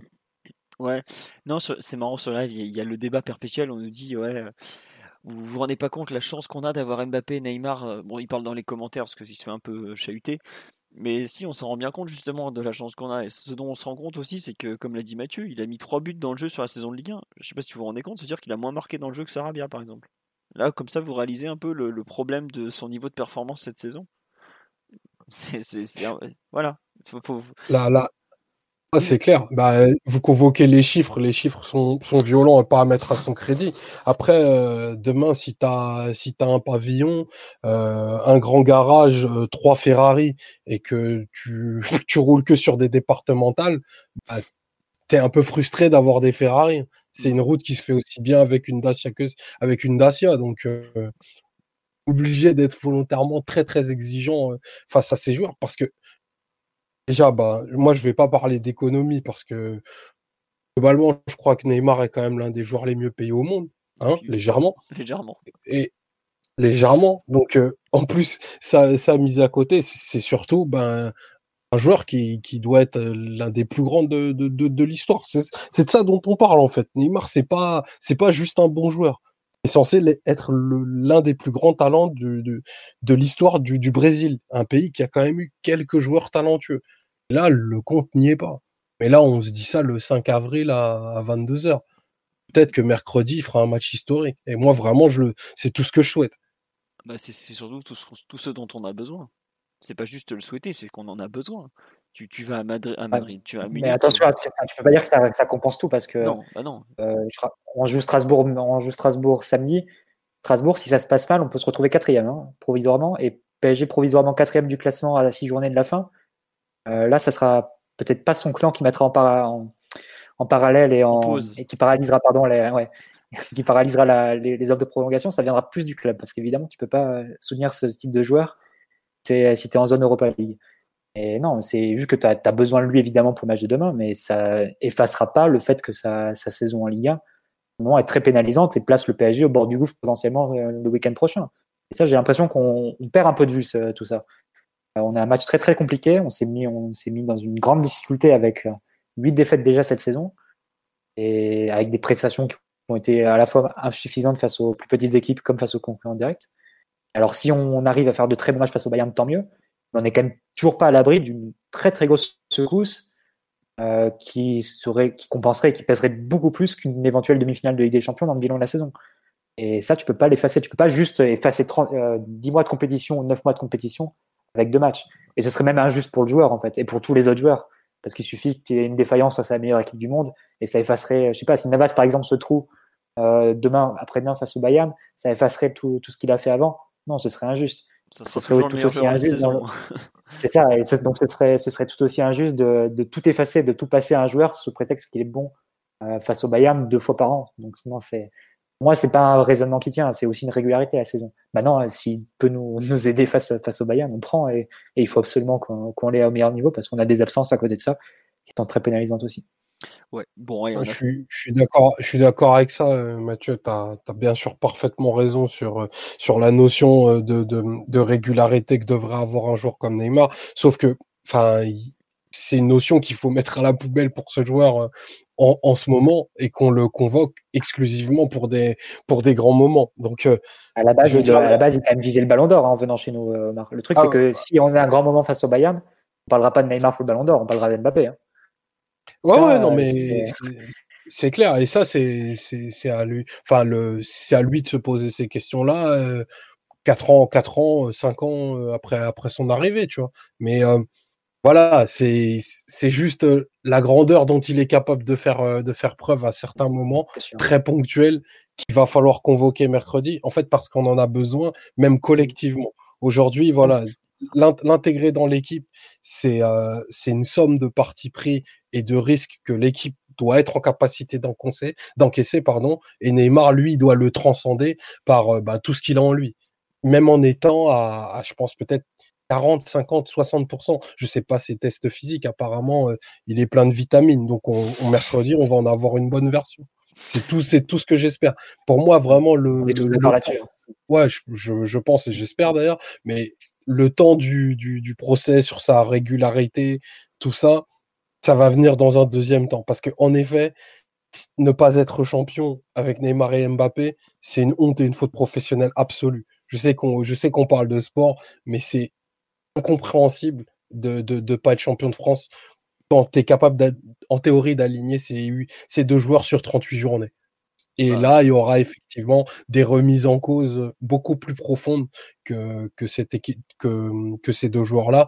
Je pense que, voilà, sans, sans, sans trop de détails, 80% de l'effectif, à mon sens, voire plus, aura mérité son solde de tout compte pour aller exercer leur profession ailleurs. Allez, messieurs, il faut partir. Allez vous, allez, vous prenez vos affaires, vous y allez là. Ah, c'est vrai qu'il a, Médiatiquement, il a toujours la, capacité de tout effacer sur, euh, sur un geste et sur une grande performance, ça c'est évident. Mais le faire face à la meilleure équipe du monde, ça demandera. C'est un sacré défi, c'est clair. Ouais. Après, moi, il y a un truc qui m'inquiète un peu, par exemple, sur le match de, de samedi, c'est son, son manque de précision sur les coups de pied arrêtés. Par exemple, sur les coups francs, je l'ai rarement vu être aussi loin du compte. Quoi. Alors que c'est pourtant un joueur qui a une. Enfin, là, ça dé... enfin, j'ai envie de dire, ça dépend pas que de la forme physique, mais il est capable de mettre deux coups francs direct de... après-demain. Donc, mais j'avoue avoir été un peu choqué par la qualité de les drops là. Bon, on est en plein tournoi destination. Maintenant, c'est fini en plus, donc faut arrêter. Quoi. J'ai pas, c'est vraiment quelque chose qui m'a surpris. Qu'il en rate un comme ça de façon aussi grossière, pourquoi pas Ça peut arriver à tout le monde. Hein. Mais deux aussi, aussi loin. C'est le signe que t'es cuit en général, ça. Mais qu'il y en a un, c'est Non, mais cuit, genre que même avant, enfin, que t'es cuit physiquement, pas au cours du match, que t'es dans une période où t'es cuit, quoi, que t'as rien, rien dans les chaussettes. Hmm. Et ça, c'est. Malheureusement, il y a peu de joueurs. Par exemple, Verratti, c'est le contre-exemple. Lui, même cuit, il est capable de garder euh, toute sa précision technique, même s'il va être un peu, un peu cuit, un peu limité dans les déplacements. Beaucoup de joueurs, s'ils sont euh, euh, au bord du gouffre physiquement, même les choses les plus simples et les plus à leur portée, on voit ce genre de choses. Quoi. Ouais. Bon, comme j'ai dit, on a fait le tour sur Neymar quand même. Ça fait déjà 20 minutes qu'on parle de lui, le pauvre. On va arrêter de s'acharner. Puis c'est pas le seul à avoir été mauvais. Il y a un joueur dont vous voulez parler sur le, match de samedi avant qu'on bascule peu à peu sur la Ligue des Champions? On nous dit dernier coup franc de Neymar décembre 2019. Euh, oui, c'était pas Montpellier, c'est ça? C'était le, coup franc direct de, à Montpellier, me semble-t-il. Bref. Un joueur dont vous voulez parler ou pas? Ou j'en choisis un au hasard? Enfin, au hasard, pas vraiment. Euh, bon, bah, ça va être pour moi. Non, le. Peut-être signaler le, enfin, au, cœur du marasme, on peut peut-être signaler le, le, bon match de Kim Pembe, j'ai trouvé. Oui, oui, oui. Bah, en fait, j'allais parler soit de Kimpembe, soit de Di Maria. Donc, tu vois, c'était plus Kimpembe finalement. Mais je trouve même, euh, enfin, je sais que beaucoup seront pas d'accord, mais j'ai pas trouvé le match de Marquinhos si catastrophique que ça. Kimpembe un cran au-dessus, mais je trouve que ce qu'on demande à cette charnière, alors il y a des fois ils sont, ils font pas que des bons choix, hein, clairement, ça n'existe pas les joueurs qui font que des bons choix. Même les tout meilleurs font des erreurs. Même Ramos, dans ses meilleurs jours, fait des erreurs de lecture. Euh, Thiago Silva aussi. Donc voilà, pas, ça n'existe pas. Mais je trouve que par rapport aux circonstances qui, qui étaient les, celles du match, par rapport au fait que certains joueurs lillois euh, sont quand même des joueurs très rapides, très, très tournés vers la profondeur, et on sait que c'est pas forcément des joueurs à l'aise dans dans ce système-là, euh, ils ont quand même rendu une copie honorable, voire très honorable. Et je pense que si le PSG a peut-être aussi peu d'occasions franches concédées, c'est pas pour la, les deux centraux me paraissent être largement responsables. Donc dans ce marasme, les, voir sortir ce genre de performance, j'avoue que j'associe Kimpembe à Marquinhos pour le coup, même si Kimpembe a été meilleur, mais je trouve qu'on peut pas. J'ai du mal à en sortir un par rapport à l'autre, vu que je trouve que c'est un contexte collectif qui les dessert énormément. Voilà. Après. Je, suis d'accord sur le contexte. Après, je, je mettrais Kimpembe largement un cran au-dessus quand même, dans le sens où euh, Marquinhos, alors c'est pas la cata, hein, tu l'as dit, ils maintiennent quand même l'équipe à flot euh, sur pas mal d'actions. Mais Marquinhos, en ce moment, je trouve, il, subit énormément les actions adverses quand même. Et, peut-être qu'il est en méforme, peut-être qu'il n'est pas euh, au, mieux de son football actuellement, mais il y a quand même beaucoup, beaucoup d'actions où il, défend uniquement en reculant dans la gestion. Et il, fait un peu, un peu semblant de défendre. C'est-à-dire qu'il va jamais au contact, il, assume jamais vraiment les 1 contre 1. Même dans la profondeur, parfois, euh, je trouve qu'il court quand même très très vite vers son but dans le sens où il démarre vite. Parfois, il n'y a pas besoin en fait de directement sprinter vers ta pour gérer ce pas mal de, ballons et, je l'étendrai peut-être un peu sur la période, sur 3-4 matchs où on voit un peu, un peu des flottements de, un peu des flottements pour lui.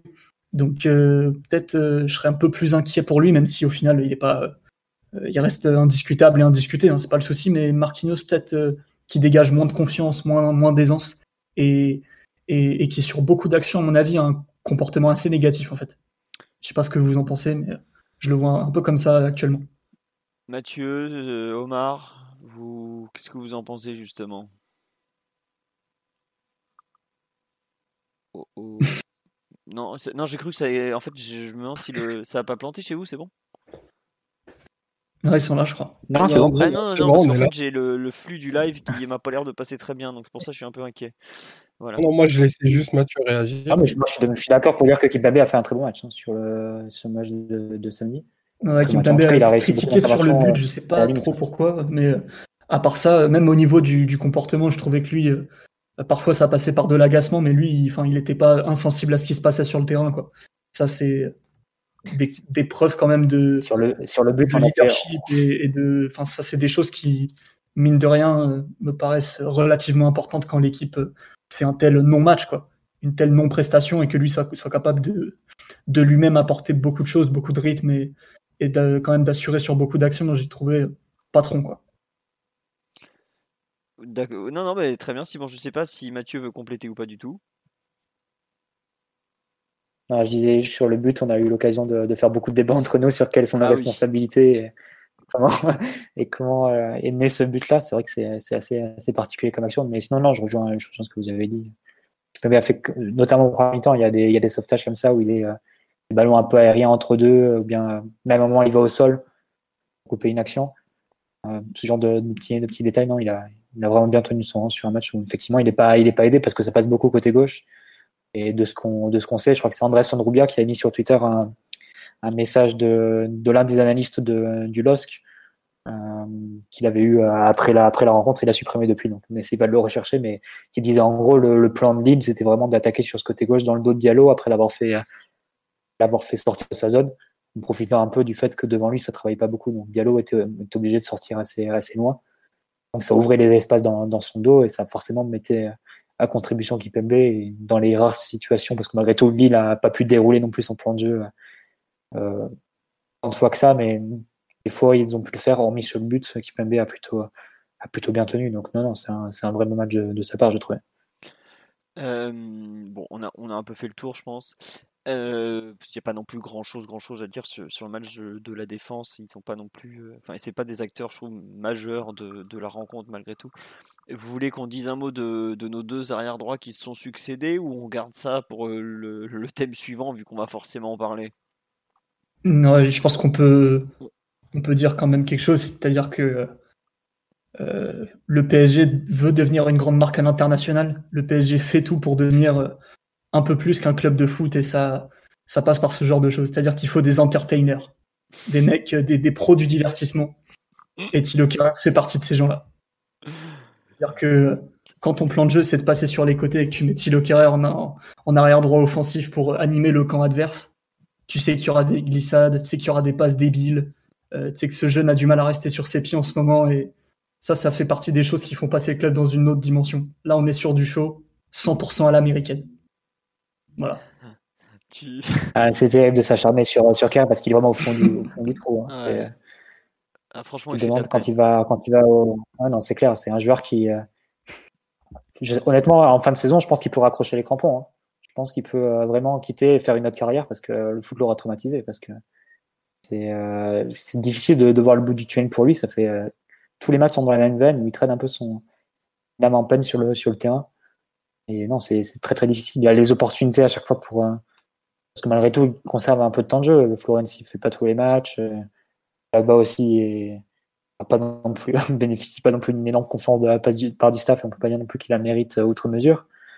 Et, euh, malgré tout, ben, il n'en profite pas et il n'en profite pas non plus pour se remettre un peu dans, le bon sens. Donc, je sais pas, est-ce que c'est l'opération qu'il n'a pas faite il y a tout. Niveau physique en, fin d'année. Ouais, il y a tout Aujourd'hui, tu vois, tu, tu, parles de joueurs qui pourraient euh, arrêter le foot à la fin de la saison. Bon, je lui souhaite pas parce que c'est c'est quand même un métier de rêve et je, ah, voilà. Mais, franchement, euh, il y a eu, genre, enfin, certains ont explosé comme ça par le passé. Hein, ça, ça, pourrait arriver plus vite qu'on. Enfin, moi, j'y apprends que le type euh, lâche tout. Bon voilà quoi, c'est, enfin, on se rend pas compte la, la somme de critiques qu'il reçoit. Il a même pas la confiance de ses partenaires. Enfin, ça se voit qu'il est au fond du trou. Chaque passe, c'est, le bout du monde. Même de ne serait-ce que tenir droit sur le terrain, on, dirait une biche, le pauvre qui vient de naître, qui tombe tout seul. Enfin, euh, j'ai même pas envie de m'acharner parce que déjà, euh, il, enfin, il le sent qu'il est nul. C'est terrible, mais il le sait lui-même. Au bout de 3 minutes, qu'il va encore faire un match catastrophique, qu'il n'y rien, aura rien à sauver et que bah ça va être euh, un enfer tout le temps qu'il va être sur le terrain quoi. Et autant il y a eu des matchs en je crois que c'était en décembre où il y a eu des fois au cours des, au cours des rencontres où il y a des moments un peu, euh, un peu moins mauvais, où il arrivait à ressortir et tout ça. Autant là, tu vois que. En décembre, c'est pas là où il percute euh, Si, à Florenzi, à Lille, c'est lui qui le blesse, non? Non, mais je, je- je crois que c'était justement contre Strasbourg où il y a eu des périodes où il fait une bonne mi-temps, puis il fait n'importe quoi, puis il revient. Enfin, je trouvais qu'à l'époque, ces matchs étaient sinusoïdaux, dans le sens où il y avait des, des moments où il faisait vraiment de la merde, des moments où ça allait un peu mieux. Là, le match de samedi, heureusement que Lille n'a pas trop challengé son côté, hein, parce que ils étaient très très portés sur le côté droit avec euh, Renato, euh, et, Benjamin André. Mais s'ils avaient voulu un peu jouer, un peu plus jouer côté gauche, et il connaît aussi qui, qui, qui plongeait côté, sur notre côté gauche, mais s'ils avaient voulu aller de l'autre côté, euh, on aurait pu finir à 10 ou avec un carnage euh, incroyable, quoi. Donc, on me dit il va sortir un match stratosphérique contre le Bayern. euh, non, vu la, séquence dans laquelle il est, le pauvre. Enfin, quand il arrive en finale Ligue des Champions, il fait un match honorable parce que pour ceux qui regardent jouer Kingsley Coman euh, un peu de temps en temps, ce qu'il fait, c'est honorable. hein. Il y en a d'autres qui se sont fait bien plus massacrer Kingsley Coman. hein. Daniel Alves, il, avait pris un tarif euh, bien pire, par exemple. Mais euh, il avait fait avant un quart et une demi qui était pareil, un peu dans la continuité. Il était bien. Il était bien. Il était pas trop mal. Là, c'est vraiment le. En fait, sa, décision de ne pas se faire opérer, je pense que elle l'a plombé physiquement et petit à petit, elle a aussi plombé mentalement. Et maintenant, il y a vraiment plus rien, plus rien, plus rien qui va. Je, je sais même pas si tu peux compter sur lui pour des, matchs euh, basiques de chez basique de Ligue 1. Alors après, euh, s'il a une force mentale qui lui permet de rebondir, bah je, je lui souhaite et ça serait tout à fait exceptionnel. Mais même moi qui ai souvent défendu le joueur, aujourd'hui, je pense que c'est c'est presque un danger de la, de la ligne. Après, je suis pas Pochettino, je sais pas s'il trouvera les mots, s'il saura, s'il y avait peut-être des, des incertitudes le concernant. Mais là, euh, c'est vraiment, euh, c'est vraiment terrible. Quoi. Je- Mathieu Omar, je sais pas ce que tu en penses. euh, toi qui, qui es un bon samaritain aussi, qui n'est pas comme Non, j'ai Simon rafaler. Non, j'ai beaucoup de peine pour lui. Vraiment, vraiment beaucoup de peine. Je... Il arrive plus rien à faire de, correct, il n'y a rien de, rien de positif. Je pense vraiment qu'il faut l'aider. euh, la, partie psychologique me paraît bien trop atteinte pour que ce soit ça le, le, niveau, le niveau réel du joueur, qui a quand même fait euh, des choses qui laissaient augurer de, certaines qualités, notamment de, de l'âpreté dans les duels, un, gros jump, un bon timing. C'est des choses que tu vois plus du tout et il, a le, niveau tec- technique d'un joueur de, division inférieure, mais très très inférieur. Donc euh, non, je pense qu'il faut, il faut vraiment, il faut vraiment l'aider et, ce serait pour moi que de l'envoyer à l'abattoir que de le mettre sur le terrain mercredi. Il y a, une mise à mort très claire qui l'attend. Hmm. Ouais, on verra. C'est peut-être Enfin, le moment de faire la marche du feu. hein. la fameuse marche ça du feu. ça, re- ça ressort- ça ressortira la Cosmo Énergie euh, quelque part dont Thilo a besoin. Je sais pas, mais bon. Je, je, le pauvre Thilo ne semble pas tout à fait apte au football euh, à cet instant. On nous dit quand Florenzi est là, il tient 55 minutes. Ouais, mais je crois qu'en ce moment, il vaut mieux 55 minutes de Florenzi, peut-être même 55 minutes Covidé, que 60 minutes comme le pauvre Thilo Kerrer a fait contre, contre le LOSC ce week-end. Euh, bon, on, en est à 1h17 sur PSG Lille. Est-ce qu'il y a- on fait une dernière individualité et on passe au Bayern, ça vous va? De quel joueur vous, voulez qu'on reparle sur le match de, samedi? Mathieu, Simon Omar. Simon, il a déjà choisi. Mathieu Omar. Bon, on a fini Neymar et Kerrer, les pauvres. Est-ce qu'il y a, euh, je sais pas, on a dit du bien, du bien de Kimpembe. et J'ai vaguement défendu Marquinhos quand même. Est-ce qu'il y a un joueur dont vous voulez parler sur le, la rencontre? Di Maria, Keane, euh, Gay, Paredes? Tu voulais parler de Di Maria tout à l'heure, tu avais Ah oui, quelque oui, chose oui, de ouais. particulier à dire sur son match? Ben non, mais en fait, enfin, Di Maria, j'ai l'impression que tous les matchs comme ça post-trêve, il est pas en rythme. Et c'est, ça devient un joueur en fait qui a besoin de circonstances pour briller, je trouve. Il s'était, avant, il arrivait des fois à s'en, sortir sur pas grand-chose, avec euh, coup de patte tout ça. Mais là, le match d'hier, enfin d'avant-hier, pardon, je, fais une Mathieu, euh, c'est vraiment le, match d'un joueur euh, bah, qui, en fait qui a, besoin de jouer, qui a besoin de retrouver des sensations qui est pas dedans, qui est qui est pas bon quoi tout simplement. Et je trouve que euh, ce genre de match il nous les fait malheureusement de, de plus en plus souvent en fait. Et ça me, ça me gêne un peu parce que bah il a 30 euh, il a 33 maintenant c'est un 88 Euh, il a prolongé quand même pour un an voire plus un. Mais c'est pas la première fois qu'il fait enfin je, trouve- je que c'est vraiment c'est un peu trop en train de devenir récurrent ces, matchs de reprise un peu lui aussi où ses choix sont, pas, sont vraiment catastrophiques, parce qu'ils sont vraiment, vraiment, vraiment catastrophiques, et où il il sait pas en fait en sortir. Et je ne comprends pas, par exemple, pourquoi il a joué tout le match. C'est quelque chose, je ne l'explique pas. Alors, est-ce que c'est parce qu'il justement, il faut lui donner du rythme vu qu'il n'a pas joué pendant 15 jours, qu'il aime, et on sait qu'il aime enchaîner les rencontres, mais je vraiment ce genre de match de Di Maria, la lecture qu'il fait de la partie et la lecture que son coach fait de sa partie me paraît être voilà, on me demande est-ce qu'il a fait un bon choix dans le match? Bah, Il a fait un bon choix dans le premier quart d'heure quand il a débordé Diallo avec son, son espèce de centre passe en retrait. Mais c'est tout. quoi. En fait, je. Je sais pas comment vous interprétez son match à Di Maria, mais vraiment ce, ce genre de, rencontre où il fait tout à l'envers, j'ai l'impression que pareil, c'est de plus en plus souvent et c'est. Et autant il nous a beaucoup aidé par le passé, autant c'est vraiment le genre de match qui te met complètement dans la soupe parce que bah, tu sais que tu peux pas trop compter sur Neymar, t'as Mbappé qui est, qui est usé comme c'est pas permis, et t'as Di Maria qui, qui, fait ça quoi. Bon, euh, on, dit, on me demande tu fais rentrer qui? Et franchement, quand je vois le match que fait Di Maria, euh, tu peux faire rentrer Sarabia, euh, je vois pas la différence. Hein. Franchement, je sais, Mathieu, je sais pas si tu, tu comprends un peu le, match qu'a voulu faire Di Maria, mmh. notamment cette histoire de positionnement, parce qu'il en a eu deux différents. Bah, le, positionnement, déjà, il est assez excentré hein, sur la première partie du match, sur la première mi-temps, de fait de l'organisation du PSG. Hein, le, le 3-3-3-1 qu'on a, qu'on a voulu décrire. Avec euh, bah, Mbappé, lui, partait sur des positions assez, euh, assez au large. Et il attendait ensuite Kerrer qui, qui passait dans son dos pour éventuellement lui, lui donner. Euh, c'est pas forcément une position qu'il met vraiment en valeur, mais non, sinon je suis, d'accord avec toi sur euh, match, même quand il est passé numéro 10. Beaucoup, beaucoup d'imprécision.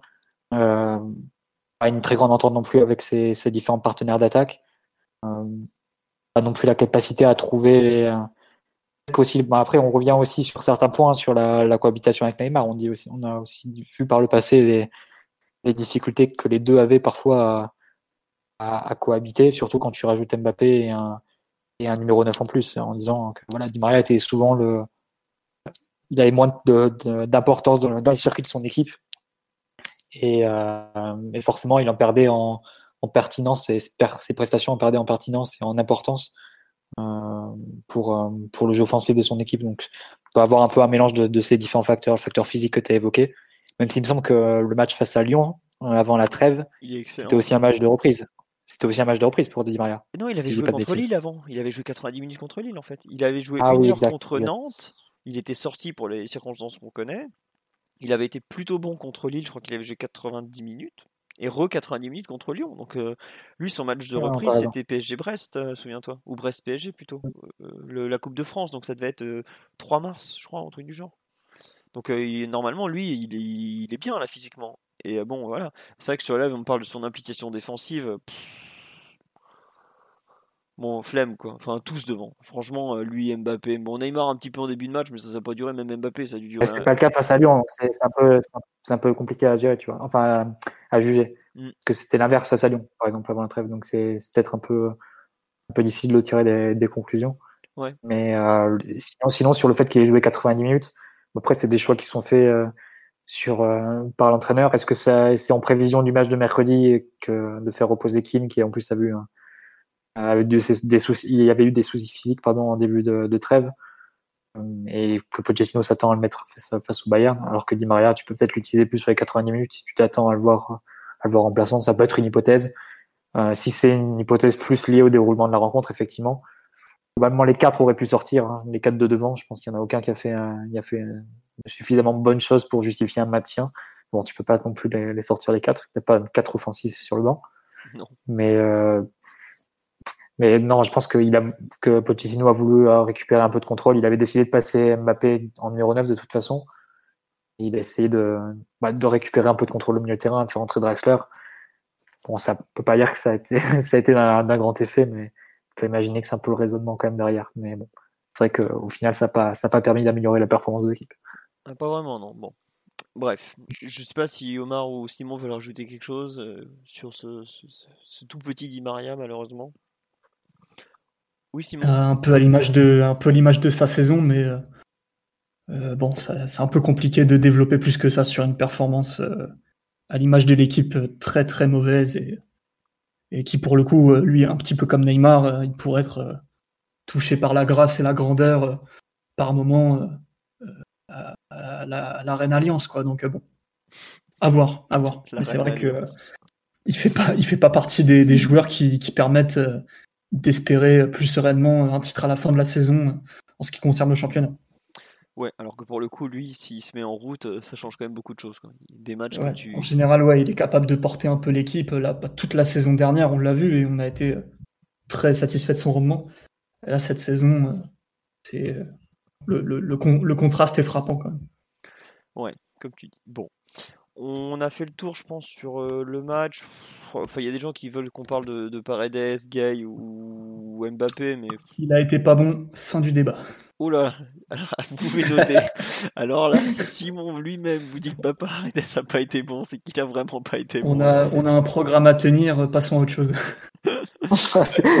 Simon sauvé par la, là, on rencontre la Ligue des Champions de, dans deux jours.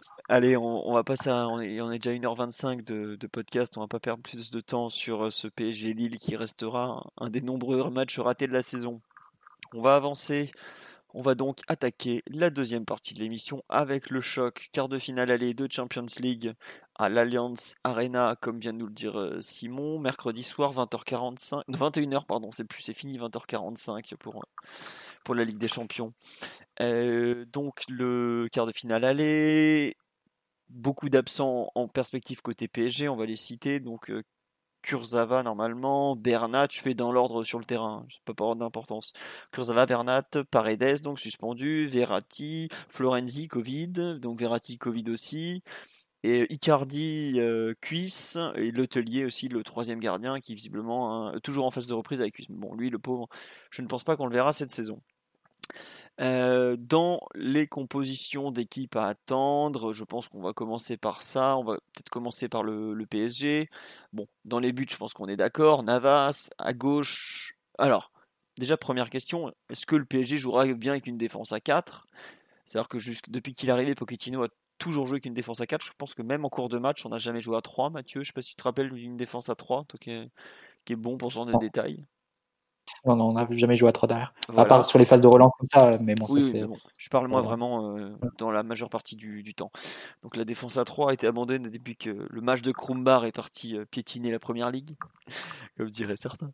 Euh, donc. T'as dû, rater quelque chose ce week-end, hein, Philo, Ah bah oui, je sais. Ah non, je peux dire, j'ai pas raté. j'ai bien regardé ça. J'ai vu que nos anciens Parisiens de Chelsea n'avaient pas fait de de bonnes choses. Mais bon, c'est comme ça. donc, défense à 4, probablement Diallo à gauche, Kimpembe, Marquinhos. Arrive le grand débat de l'arrière droit, qui est donc à choisir entre euh, Thilo Kerrer, Colin Dagba, Zoumana Kamara peut-être, je, ne sais pas. Euh, Pochettino a déjà joué des matchs sur arrière droite, tu sais euh, Je sais qu'en la Coupe du Monde 2002, il jouait stopper droit de la défense à 3 de l'Argentine, puisque c'était euh, le piston droit, c'était Zanetti. Et que c'est lui qui fait le penalty sur l'Angleterre. De mémoire, ouais, c'est lui. mais il jouait stopper droit à l'époque pour, pour Marcelo Bielsa. Et il était, bon, c'était pas Enfin voilà, là on joue pas avec une défense à 3, donc ça, ça pas du tout, c'est pas du tout le même. Mais vu sa vitesse, je crois pas qu'il ait beaucoup joué dans une défense à 3. Et puis il jouait à l'Espagnol Barcelone, ou à l'Espagnol Barcelone, l'arrière droit pendant je ne sais combien d'années a été un certain euh, Cristobal, Paralo Cristobal, qui avait fini au PSG parce que Luis l'avait ramené, qui était un, arrière droit très, comment dirais-je, très académique, très serein, pas très offensif, mais qui, faisait très peu d'erreurs en défense. Voilà pour le point historique. Je ne pense pas que ce bon Paralo Cristobal certains s'en rappelleront, mais un joueur très très régulier et très régulier aussi, comme tu dis, Simon. Bon. Euh, sur le poste derrière droit, messieurs, qu'est-ce que vous en pensez euh, Si on vient d'enterrer Thilo Kerrer, on s'excuse auprès de sa famille, mais bon, le pauvre joueur n'est pas, pas très bien en ce moment. Comment fait-on? Je ne sais pas, Simon, Mathieu, Omar, quelle est votre solution Est-ce que euh, ce serait pas, j'anticipe ce que va dire Mathieu, est-ce que ce serait pas le moment de relancer Marquinhos en arrière droit? Qui en défense. En, vrai de vrai, parce que bon, je le dis un peu sur le ton de la blague, mais euh, euh, en Ligue des Champions, euh, il faut mettre des joueurs un minimum compétitifs sur des postes, bah, sur tous les postes d'ailleurs, en hein, tant qu'à faire. Mais bon, là j'avoue que tu pars avec un déficit de niveau qui a priori peut être pratiquement une des clés du match en fait. C'est-à-dire que quand tu animes des joueurs, t'alignes pardon des joueurs inaptes à ce type de, rencontre en Ligue des Champions au coup d'envoi. bon, en général, les adversaires en face, ils sont pas débiles et ils savent à peu près où passer et comment faire. C'est vrai que c'est la tuile pour le coup. C'est très très compliqué à aborder et, j'imagine que Dagba aura peut-être sa chance dans un match où peut-être tu défendras plus que, que tu auras le ballon, où tu pourras peut-être compter sur euh, son intelligence et, la, tonicité de ses appuis. Mais bon, c'est pas, euh, pas encore et euh, peut-être qu'il le sera jamais, mais pour l'instant, je ne pense pas qu'il soit appelé à, jouer à ce niveau-là. Voilà un peu le, le, Simon a résumé la problématique du poste derrière droit. Donc, Mathieu, qu'est-ce que tu en penses? Pareil, Dagba par, par défaut? Non, je sais pas. Honnêtement, c'est compliqué. Je pense que ça sera Kerrer malgré tout parce que statut supérieur, euh, plus grosse habitude de, ce type de match, international allemand, etc. Mais c'est vrai que dans, dans quel état Est-ce que, est que tu peux parier sur un rebond sur un match comme celui-là ou bien est-ce que parce que ça risque quand même d'être un peu la fête hein, sur, sur ce côté-là avec avec Coman avec Niabri aussi qui va se déporter dans cette zone s'il joue euh, s'il plaît à jouer numéro 9. par, chance, euh, par chance, euh, Alfonso Davis est, Davis est, annoncé remplaçant. Donc, mais bon, Hernandez est aussi capable de, pousser ses actions assez loin et, et avec beaucoup de dynamisme et, d'énergie. Non, ça risque d'être très compliqué à gérer. entre Dagba et Kerr, sincèrement, je ne sais pas. Effectivement, Dagba a peut-être plus le, répondant physique pour, tenir les, changements de rythme de, d'un command, mais après, est-ce que tu peux relancer? Je Non, honnêtement, je sais pas. C'est, vraiment c'est le, choix du roi, comme on dit. Euh, on l'a pas sur ce poste-là. Ouais. Euh, Omar, tu as un avis sur ce, terrible poste derrière droit Moi, j'envoie Dagba, moi, au démarrage. Et tu défenses à 4, parce que il me semble que euh, cet après-midi, bah, tu, étais prêt à faire une Laurent Blanc, à nous, à nous relancer de nulle part la défense à 3. Écoute, ce serait c'est pas mon option favorite de défendre à 4, mais si on doit défendre à 4, euh, en effet, j'enverrai Dagba titulaire, euh, parce que Dagba, au final, est un joueur qui est défensivement assez discipliné. Je pense qu'il peut appliquer un certain nombre de consignes. Euh, typiquement, si on lui demande de, tout faire pour, pour excentrer Coman et, l'amener à être pressé par la ligne de touche, il est capable de, il est capable de le faire. Donc, de toute façon, c'est un poste il va falloir au moins gérer ce poste-là à deux joueurs, donc j'enverrai j'enverrai Dagba au démarrage et peut-être Kerrer, euh, pour finir si, si Dagba était essoré. Mais franchement, euh, le, le Kerrer que j'ai vu samedi me paraît trop émotionnellement touché pour défier euh, pour défier Coman, qui est un joueur qui l'a qui mmh, l'a fait rentrer dans la postérité il y a peu déjà, et pas qu'à une seule reprise. Donc euh, émotionnellement, c'est super difficile à, appréhender pour lui, surtout si tu sens pas l'énergie des, de tes copains autour de toi. Non, il, y a tout pour qu'il finisse encore sur YouTube euh, trop rapidement. C'est vrai que c'est le euh, gros risque avec Kerrer. Et Dagba, il fait une bonne rentrée face au Barça aussi. Donc c'est peut-être ça qui va le, le, propulser comme ça titulaire. Mais en même temps, il a joué tellement peu de matchs titulaires sous, sous Pochettino. Peut-être les, tout premiers au tout début du mandat. Et au final, il a, assez peu de rythme, il a assez peu de repères non plus dans l'équipe. Techniquement, on sait que c'est compliqué. Euh, offensivement, tu sais que tu te coupes complètement d'un quelconque apport. Après, c'est clair que la comparaison avec Kerrer, sur ce point-là, elle, bah, s'applique. Hein, les deux les deux n'apportent pas, donc autant mettre celui qui, qui est peut-être émotionnellement en état de jouer le match. Mais c'est vrai que c'est un choix tellement compliqué que. Tiens, il y a beaucoup de gens sur live qui demandent mais pourquoi, pourquoi pas Pembele? Euh, c'est pas compliqué déjà, c'est que Pembele, il a, il a joué que deux matchs cette saison depuis que Pochettino est arrivé. Il avait joué une mi-temps à Saint-Etienne et il a joué une mi-temps à Brest. Quand tu n'arrives pas à cadrer Romain, euh, Denis Bouanga et comment il s'appelle? C'était Romain Philippotto, qui sont quand même des joueurs assez moyens de Ligue 1, même si euh, Denis Bouanga a pu avoir des, bonnes phases. Pour moi, t'es pas. Enfin, je, peux être méchant, mais tu, tu, peux pas jouer en Ligue des Champions, quoi. Et j'aime beaucoup Timothée, je lui souhaite la meilleure carrière possible, mais Aujourd'hui, c'est pas un joueur qui sait, qui sait défendre sur un, sur un comme un latéral de façon stricte. Alors, je sais que Kerrer a un historique un peu gênant, mais il a aussi des, matchs à ce poste que qu'un joueur comme Pembele ne sait pas encore faire. Quoi. Il a, Pembele a des vrais problèmes de lecture des appels. Je veux pas être méchant, mais les appels et jeu du Bayern. Ils connaissent un peu de, l'autre côté, ouais. enfin, c'est un peu la marque de fabrique du club depuis bientôt 20 ans, quoi. Enfin, je sais pas si on se rend bien compte, de, enfin 15 ans depuis l'arrivée de, du projet Robin Ribéry, c'est ça le Bayern, c'est des, beaucoup de, de, jeux sur les côtés, de dédoublements, des appels des ailiers, des, des latéraux qui, qui, vont aller un coup dedans, un coup de, sur l'extérieur.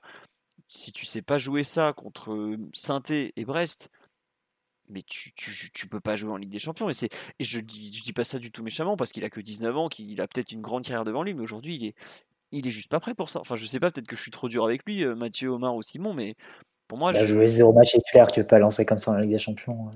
Voilà, on me dit qu'il est bien meilleur que Dagba, mais non, aujourd'hui, non. C'est... Il, a, il a joué une mi-temps, une mi-temps par-ci, une mi-temps par-là. Là, ça fait un mois qu'il a pas joué un match. Il peut pas être lancé comme ça. Peut-être qu'il se retrouvera rentré en jeu par, par, par le, les circonstances de la rencontre mais limite, je ne serais pas surpris que, que Pochettino préfère faire rentrer même Herrera ou, ou décaler un gay plutôt que de, devoir faire rentrer un, tout jeune joueur comme ça qui, lui, pour le coup, peut, peut passer un, très très très mauvais moment. Quoi. Enfin, je, je comprends l'envie de, de, de, sortir un, entre guillemets un prodige de nulle part, un Kim Pembe 2.0 contre, contre Messi. Mais là, les circonstances sont quand même pas du tout les mêmes. Le, joueur n'est pas encore à ce niveau-là dans sa carrière et, ça me paraît pas du tout comparable en fait. Donc euh, je sais pas Simon ou si peut-être que je suis trop dur avec lui, peut-être que, que je ne lis pas bien le, potentiel de, Timothée à cet instant, mais la Ligue des Champions me paraît pas être ce genre de compétition, non? Non, je suis d'accord avec toi, il y a peu d'éléments qui l'appellent à jouer ce match et, et, c'est bien aussi de pas non plus envoyer les jeunes au feu subir des traumatismes. Quoi. Hmm. Pas, ils sont pas payés pour ça. Ouais, ouais, en plus. Non, mais c'est vrai que c'est, enfin, c'est, là, c'est, pour moi, c'est vraiment les envoyer à la boucherie, quoi. Donc, c'est, c'est triste, quoi. Après, comme tu l'as dit, le poste est un tel ravage que, bon. On a globalement, on est tous plus ou moins d'accord sur la base arrière, un peu par défaut sur un dernier poste, mais bon. Voilà. Au milieu du terrain, on vu les nombreuses absences, donc bah, surtout les deux plus importantes, c'est Paredes et Verratti. Euh, quelle, organisation vous imaginez pour, euh, pour ce PSG-là, justement, à, à, Munich Je ne sais pas qui veut se lancer, Mathieu, Simon, Omar. Peux-tu nous rappeler les joueurs disponibles au milieu, s'il te plaît? Alors, nous avons au choix Idrissa Ganagay, Danilo Pereira, Ander Herrera, Rafinha Alcantara et bah, je crois qu'on. va a... si on veut. Oui, allez, on va compter Yu euh, Yu, le restaurateur qui est là pour, pour faire le nombre. le Christophe Leroy de... Encore une fois, le Christophe Leroy de euh, C'est un peu le thème du moment, j'ai envie de dire le choix du roi. Quoi. Ah bah... Là, as, peu importe qui tu mets, tu as un niveau de compétitivité à peu près euh, équivalent. Donc euh, ça, c'est bien qu'on ait, dire qu'on ait, de, qu'on ait de, de la régularité dans l'effectif. Donc je pense quand même que le duo qui s'en est bien sorti contre Lyon, a ses chances de débuter le match, surtout qu'Herrera reçoit assez peu de confiance dernièrement. Après, euh, bon, clairement, je pense que le match se gagnera pas au milieu de terrain, sans, sans, esquisse. tu insinues que le duo Kimmich-Goretzka va piétiner le nôtre, c'est ça Simon?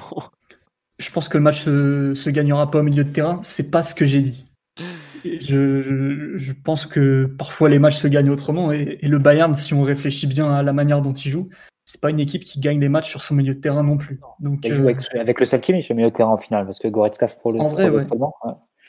Donc euh, il y, a, y, a, moyen de faire autrement, et je pense que c'est un match pour faire autrement. Ouais, donc tu serais parti sur Day et sur Danilo, Danilo Gay, ouais, s'il faut vraiment donner des noms et jouer le jeu. Quoi. le double pivot, c'est la solution qui s'impose. Après, le, débat, c'est plus la, question du numéro 10. Est-ce que tu rajoutes un milieu supplémentaire avec éventuellement Rafinha ou Draxler, ou bien est-ce que tu mets Neymar? Mon Dieu. D'où Jésus. Euh, je pense qu'il y a beaucoup de gens qui, euh, imaginent après le match de samedi que Neymar jouera dans l'un des trois autres postes offensifs, soit numéro 9 éventuellement. En faux numéro 9, soit sur le côté gauche, mais pas en numéro 10, avec euh, l'inclusion d'un Rafinha ou d'un Draxler. Je penserais aussi pour cette, option, je vois mal commencer avec, je vois commencer avec les quatre offensifs. Et malgré tout, c'est l'option qu'on a rodée ce week-end. Donc, est-ce qu'on tentera autre chose? Est-ce que le peu de certitude qu'on a fera qu'on ira sur une option peut-être plus conservatrice et, donc un joueur en plus dans le cœur du jeu qui serait, qui serait éventuellement Rafinha? Peut-être. C'est l'une des possibilités. À voir si on me ressemble des, des, informations dessus dans, la journée de demain, hein, si, si quelque chose suit de l'entraînement. Mais pour le moment, c'est difficile d'y voir, voir très clair parce que l'option avec Rafinha numéro 10 a été très peu rodée. Hein. On l'a vu face à Lille en coupe. Ouais. Il n'a pas fait un bon match d'ailleurs. Et voilà, Pochettino lui donne pas énormément de, confiance non plus. Donc, euh, et euh, c'est un poste qui, forcément pose, pose question à l'absence de Verratti. Hein. Ça, c'est évident. C'est un, un, joueur qui l'a interprété de façon tellement spécifique, euh, Marco Verratti, que forcément, il n'y a pas de remplaçant si net dans, dans l'effectif qui, peut, qui peuvent apporter tant en phase de possession que dans, que dans l'effort défensif, que dans la possibilité aussi de faire le troisième milieu de terrain. Parce que le match retour face au Barça, on est plus dans un, dans un 4-3-3 avec Verratti relayeur gauche. Donc, pour toutes ces raisons, c'est un peu le flou à ce poste. Est-ce que Pochettino fera le pari des, quatre offensifs? Ça, c'est euh, donc Neymar en numéro 10, a priori, voire Maria, comme on l'a vu en deuxième mi-temps. Ça, c'est le, gros, la grosse question, le gros point d'interrogation de la composition, encore plus que le latéral droit. C'est un peu. Euh, on, tire, on jette la pièce en l'air. Bah après, il y a un truc qui est, qui est, à prendre en compte, c'est que visiblement, le Bayern va jouer avec ses.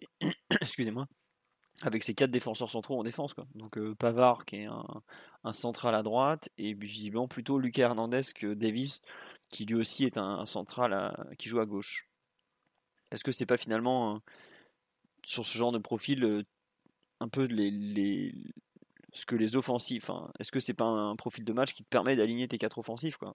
De, façon un peu paradoxale, puisque tu, joues quand même sur un des terrains les plus compliqués d'Europe, où il y a quand même beaucoup de grands noms qui se sont fait littéralement essorer.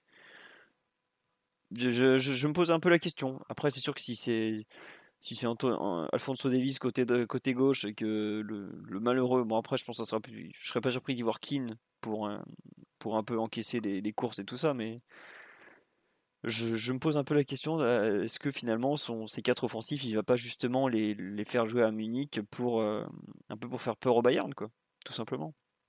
Donc, et pour aller chercher les buts avec ça Ouais, et puis oui, en plus, parce que vu tout ce qu'on prend à domicile, vaut mieux aller chercher, vaut mieux aller en marquer à l'extérieur. Hein. Et non, Davis ne revient pas de blessure. Davis, il est suspendu. Euh, il était suspendu ce week-end en Bundesliga, mais sinon, il était avec le Canada là, pendant la trêve, si je ne me trompe pas. les absents côté Bayern, c'est euh, Lewandowski et je, Boateng, j'ai un doute, mais je pense que Boateng sera juste euh, remplaçant. Après, Zule était blessé en sélection. Petite piqûre. Il a joué. Hein. Il a joué samedi. C'était pour, vous, que vous réalisiez bien, Nicolas Zuleux, il doit faire 1m95 et 97 kg. Donc autant dire qu'il est tanké comme un frigo. Ça a été le joueur le plus rapide du match sur le match euh, Bayern-Leipzig. Je sais pas si vous avez vu jouer Leipzig un petit peu, au moins deux fois cette saison. C'est pas une équipe qui genre joue pas vite quoi. avec des mecs qui courent pas vite. ben, le tank de Niklas Zuleux a été le joueur le plus rapide du match. Il a couru à près de 35 km/h quand même. Et Douglas Costa sera pas là, oui, effectivement. Mais bon, lui, vu, vu ça. Lisso non plus, c'est vraiment les, remplaçants. Voilà, c'est le sixième, le sixième ailier du club. Voilà, c'est le Sarabia local, le pauvre. Par rapport à ce qu'il a été, euh, il est très très loin du compte. Donc voilà un peu euh, les forces en présence. Euh, Omar, sur le, milieu du terrain, on t'a pas entendu pour le, PSG. Tu, je pense que toi aussi, tu partirais avec Danilo Gay, qui était une paire qui t'avait plu à Lyon. Ah bah, retour absolument fondamental de Danilo Pereira, hein, qui, est, une ressource attendue du, du club et qui est, le joueur sur lequel euh, tout le monde espérait pouvoir compter dans le match de mercredi.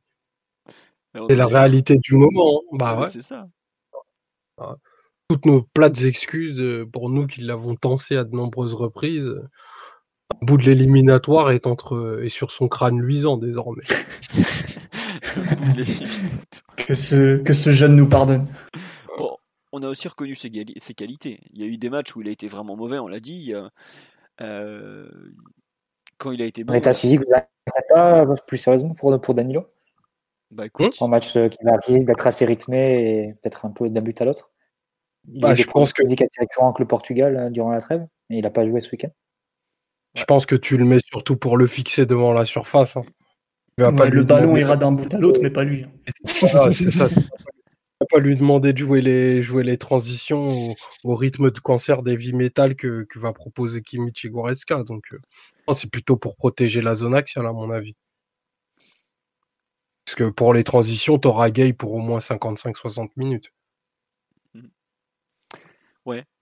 Euh, bon. Non, mais c'est vrai que c'est un peu inquiétant. Il n'y a pas le choix. Il y a Herrera qui n'a pas joué depuis deux mois aussi, donc euh, c'est ou un gros mois aussi. Donc, euh.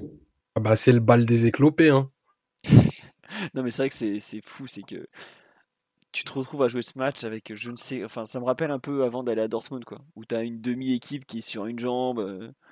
Enfin, à chaque fois qu'on est dans ce genre de truc, c'est hallucinant comme on se crée des problèmes un peu tout seul. Quoi. Bon, après, là, la sélection italienne et le Covid. Des, des, les différents quarts de finale qu'on a joué. Hein. Rappelez-vous, les dernières années, on met un peu de côté l'année dernière qui est un peu particulière, avec un tournoi concentré sur un mois avec toute une préparation avant. 2016, c'était l'hécatombe. 2015, c'était l'hécatombe. 2014, ça allait encore, mais on perd Ibra en, en cours de route. Donc, euh, et 2015-2016, c'était déjà les, euh, deux moments on avait dû aligner des équipes de, break et au retour face à City. Euh, et le pire, c'est que pour la semaine prochaine, face au retour, face on n'est pas, n'y pas encore, mais la semaine prochaine, le retour face au Bayern, avec les, les dégâts qu'il y aura eu euh, sur le match de mercredi et le match de Strasbourg ce week-end, ça risque d'être encore pire. On risque de, rigoler encore plus. La bataille de la Méno s'annonce terrible, comme tous les ans. bon. Non, mais et sinon, euh, Omar, pour finir, donc tu devant le, le duo Danilo Gay, tu, tu penses vraiment que Pochettino, dans son approche aujourd'hui, ça serait de mettre les quatre attaquants? Bah, Je pense que tu n'as pas trop le choix en fait. Au final, euh, si tu restes sur cette base à 4, euh, l'apport des, des, quatre offensifs est supérieur à n'importe quel des autres milieux que tu pourrais imaginer en, en, notant l'un des quatre. Donc euh, l'apport d'Herrera, ben, il, est ce qu'on, sait on sait lequel il sera. Rafinha, voilà, c'est une option qu'on n'a pas trop vue, mais qui, je pense, euh, ne transcendra pas forcément l'effectif. Donc, euh, tant qu'à faire, autant, un peu jeter la pièce en l'air et, de se dire que ben il va y avoir des opportunités forcément et que Keane du coup associé à Di Maria, Neymar, Mbappé avec peut-être un positionnement euh, qui, qui serait peut-être un peu plus proche de ce qu'on a vu en, en entame de seconde période contre Lille. Euh, puisse avoir un impact plus fort que, que le reste. Ça, c'est. enfin, tu fais, tu prends déjà le, le, le, le parti pris, c'est déjà d'avoir une équipe coupée en deux, en, alignant, en alignant cette, euh, cette composition offensive là, et, et tu, tu, comptes un petit peu sur, euh, sur la, la responsabilité de, de, tes joueurs offensifs. Tu vois, de te dire bon, bon ils vont accepter de, de, jouer un match qui est, qui est pas si simple parce qu'on parlera, on parle beaucoup des espaces que te laisse la, le, le, le Bayern pour attaquer, mais il y a, il y a quand même un cadre restrictif côté ballon qui fait que tu as beaucoup de pression, des touches limitées et, euh, et, peu de temps pour décider. Donc ça, il va falloir s'en accommoder. Ça fait aussi partie du, match que le, Bayern te propose. Et ça, je sais pas euh, comment comment Di Maria, comment comment même Neymar va répondre, va pouvoir euh, garder le calme et la lucidité euh, nécessaire parce que ben il va y avoir une agressivité folle quoi parce que le Bayern c'est vraiment une équipe enfin méchante et extrémiste dans tout ce qu'elle fait. Disons que l'intégration au de Rafinha, vu que c'est un peu le débat, c'est l'alternative euh, aux quatre offensifs, ça pose aussi la question du type de match auquel tu t'attends et que tu veux faire. Euh, est-ce que Rafinha peut te servir dans un autre type de, dans un autre type de match que celui où, tu aurais en gros le ballon et la capacité à endormir un peu le match par la possession, etc. Je ne sais pas trop, ce serait sans doute trop difficile pour lui, déjà avec le profil des attaquants qui l'accompagneraient. C'est-à-dire que Neymar, Mbappé pousseraient vers la, verticalité, les transitions, le jeu un peu de ping-pong, et aussi par le profil des deux autres milieux à côté, que sont Gaï et Danilo. C'est pas les, joueurs avec lesquels il va multiplier les redoublants de passes et, asseoir un peu la possession. Donc, euh, est-ce que l'intégration de Rafinha euh, arriverait pas comme un, peu un, contre-pied et de façon un peu incohérente avec le reste du 11 Et le type de match qui t'attend, ça, peut être une, une, interrogation et, et, ça peut jouer un peu en cette défaveur dans dans le, dans le choix du 11, sachant que Pochettino peut être aussi très tenté de, de jouer en gros le, chaos, de se dire qu'il va y avoir des espaces, de, que le Bayern va, va prendre des risques, et va, vouloir faire la différence dès le match aller, et vouloir creuser les cartes dès le match aller. Et donc autant y aller avec toute la cavalerie, d'avoir euh, deux passeurs, un Di Maria, Neymar, deux joueurs pour attaquer la profondeur, Mbappé, Pekin, et en misant sur une plus grande responsabilité de leur part euh, sans la balle au moins pendant une large partie du match. Peut-être à la 60e minute, tu fais les ajustements, tu fais parce qu'évidemment il y aura des joueurs qui seront cuits. Tu feras sortir peut-être Di Maria pour faire entrer un milieu de terrain, tu peux faire sortir éventuellement Keane. en fonction de, ce que tu auras eu durant la première heure. Mais pour commencer le match, Pochettino, il peut être tenté d'embrasser le chaos si on veut. De, dire, OK, il va y avoir des espaces, ça va aller d'un but à l'autre. Et autant peut-être que Rafinha ralentirait peut-être un peu trop le jeu par rapport à l'objectif qui serait d'aller chercher ses buts à l'extérieur et d'exploiter au maximum les, espaces que vont, que vont laisser les, joueurs du Bayern. Ça peut être une, des clés du, raisonnement et de la possibilité d'aligner les quatre offensifs. Les, espaces dont on parle beaucoup pour le Bayern euh, sont fortement euh, réduits et challengés de par la présence d'Hernandez et Soule qui ont deux joueurs qui sont deux joueurs ben déjà extrêmement extrêmement véloces, extrêmement rapides. Pas par contre. Euh, Comment? N'annonce pas par contre côté droit. Je sais pas si euh, non, non, moi je, je ah, pensais à ce droit. Ouais. C'est Boateng qui résidait. En gros, le Bayern, la compo annoncée, c'est bon, Neuer dans les buts, euh, Pavard à droite, Zule et Alaba dans l'axe et Lucas Hernandez à gauche. Alaba la, la, la, la compo bah, Là, visiblement, il était très content de son, son quatuor de Leipzig, donc avec euh, ce que je viens de te dire. Et donc Boateng ne jouerait pas. Après, bah, enfin, je préférais que Boateng joue plutôt que Zule, hein, je vais pas mentir. Euh. C'est deux joueurs qu'on, bah, surtout Zule, qui a une capacité de correction absolument exceptionnelle. C'est vraiment un joueur troisième central euh, de ton club, tu es vraiment peinard parce que c'est vraiment un super joueur. Et, euh, ça, pour le coup, euh, ça donne la capacité, ça donne à, à là-bas une, une, une, action qu'il aime beaucoup, c'est la percussion pour aller s'incorporer lui en deuxième milieu et ça permet à Goreska de monter encore un cran plus haut et de devenir attaquant de soutien. Ça, c'est si demain tu mets tu mets Rafinha milieu axial, c'est ce qui va devoir encaisser son ballon je, je l'ai vu en grande souffrance dans des matchs de Ligue 1. Non pas que je dise que le mur de la Ligue 1 euh, soit trop élevé pour lui, mais ce, ce, ce match-là sans ballon, il me paraît, euh, enfin, ça me paraît une marche très très haute. Après, je, je demande qu'à me tromper, mais voilà, organisation peut rôder et lui proposer ce défi-là, pour moi, c'est le mettre forcément en, difficulté. Parce que le Bayern a bien qu'il concède, notamment contre, contre Leipzig, qui a fait un, énorme début de match avec euh, vraiment un pressing euh, tout terrain avec des joueurs très équipés pour ça, qui, qui, qui sont pas tout à fait, qui n'ont pas tout à fait le même ADN que les nôtres, hein, vous, en, vous en conviendrez. Nous, si on abandonne, si on abandonne cet aspect-là de contre-presser en se disant on va avoir le ballon, on va endormir le, tempo, pour moi, c'est vraiment euh, donner, euh, donner toutes les armes au Bayern pour euh, à la récupération se projeter et se retrouver à faire des actions où nous on va être en infériorité numérique parce que ben le, premier repli ta première ligne de ta première ligne de pression travaillera pas le Bayern ils vont envoyer forcément deux joueurs supplémentaires pour attaquer les espaces et tu peux te retrouver à à 5 contre 4 6 contre 4. Ça, c'est des actions typiques, euh, typiques Bayern, avec un relais qui est trouvé à l'intérieur pour, euh, pour trouver un milieu lancé face au jeu. Ça, c'est vraiment action typique. Hum, on peut, on peut se le noter. Celle-là, elle arrivera. C'est, sûr et certain. Ils le font à peu près 10 fois par match. Et d'ailleurs, Lille l'a aussi fait euh, en, première mi-temps. Sur le point de la position, elle avait été très en faveur du Bayern hein, lors de, du match l'été dernier.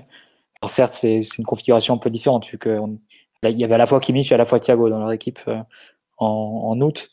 Euh, Thiago qui, avait touché un nombre incalculable de ballons d'ailleurs. Là, a priori, bah, c'est sûr, il n'y aura que Kimmich au milieu de terrain et, un profil plus comme Pavard arrière droit. Ça change un peu, un peu des choses dans la maîtrise au milieu de terrain, etc. La maîtrise technique. Mais on peut s'attendre quand même à ce que le, ce que le Bayern ait, suffisamment de ballons pour que le profil de Rafinha soit un peu, euh, moins pertinent. Donc c'est un peu toute la question qu'il y a autour de, du, plan, du plan de jeu et du type de match auquel tu t'attends. Et, non, mais surtout, qui pourraient être les conséquences. Pour, dire les choses un peu simplement, euh, si tu mets Rafinha euh, titulaire, tu dois enlever un joueur plus fort que lui et le mettre sur le banc.